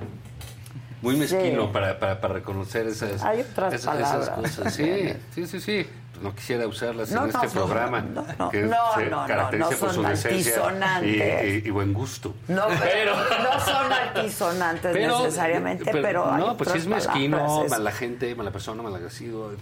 Eh, y, Ladinón. y creo que eh, de veras eso de reconocer a los demás debiera darle gusto. Orgullo, gusto, Sí, qué bueno. es presidente sí. del señor Matos también, ¿sabes? Claro. Del señor Villoro y de mí, de Claro. Chicharito y de Memo Ochoa, Del de Raúl Ramírez, de, de- todos, ¿no?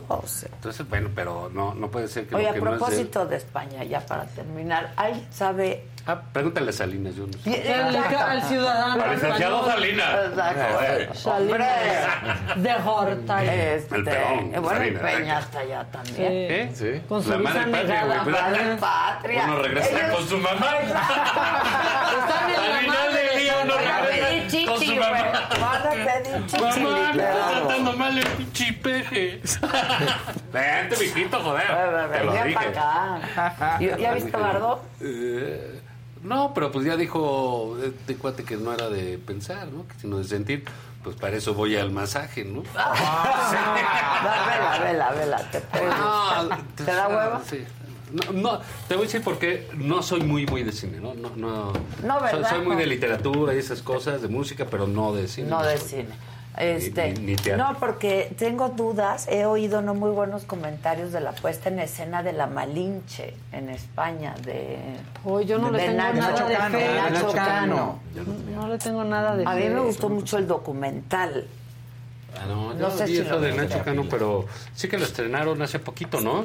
Sí, pregúntale Bueno, a Salinas, ¿no? Seguro salió, Que la vea. fue. Que la vea. Bueno, ni vive en Que no- España. que sea nuestro. Vive en Inglaterra. Sí, Londres. o sea, ni vive ahí. No, vive en Irlanda. Sí, estaba en Irlanda, pero está en Inglaterra ya ahorita, con la dice. nacionalidad se mueve. Sí, Pues libremente. con eso, ¿no? Bueno, muchachos, pues gracias. Que por ¿eh? cierto, si tuviera razón el peje, pues si tienen tanta lana, pues deberían estar aquí para que pagaran impuestos aquí y no allá. Que tributen aquí. Claro. Es el problema. Pues sí. Son bueno. Adela, gracias por venir. Hombre. Maca. Hombre. Ese fue su programa. Oigan, nos vemos mañana aquí. Mañana. Voy a estar, en me lo dijo Adela, porque dijeron, ay, no vas a venir el viernes. No, es el que entra. Que ya se avisó. Que ya se ahorita. avisó. Ya se avisó, ya se dijo. Sí, porque vamos a hacer el programa el próximo jueves desde dónde? Culiacán, Sinaloa. ¿Quieres decir? Andamos ¿Quieres de venir? gira. Van a ir a ver lo del museo. We're. ¿Qué tal el museo?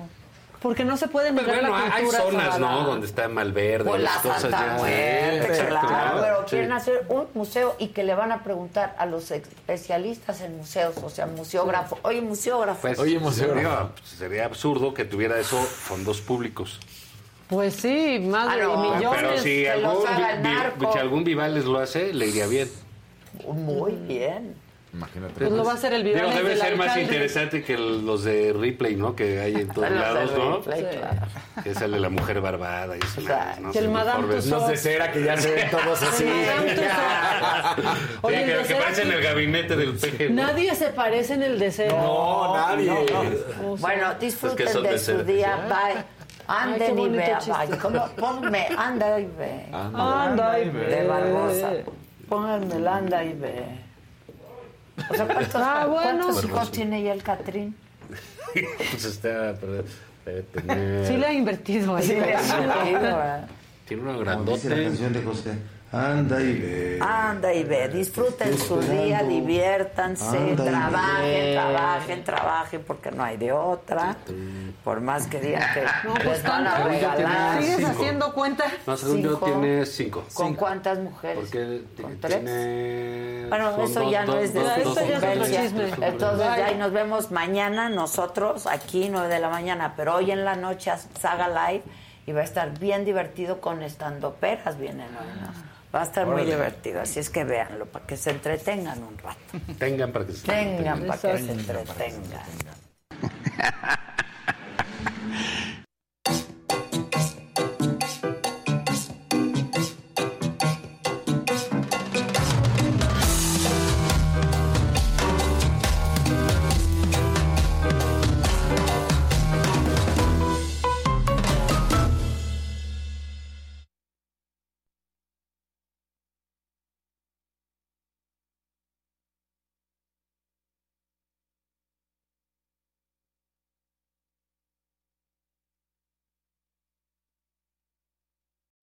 You?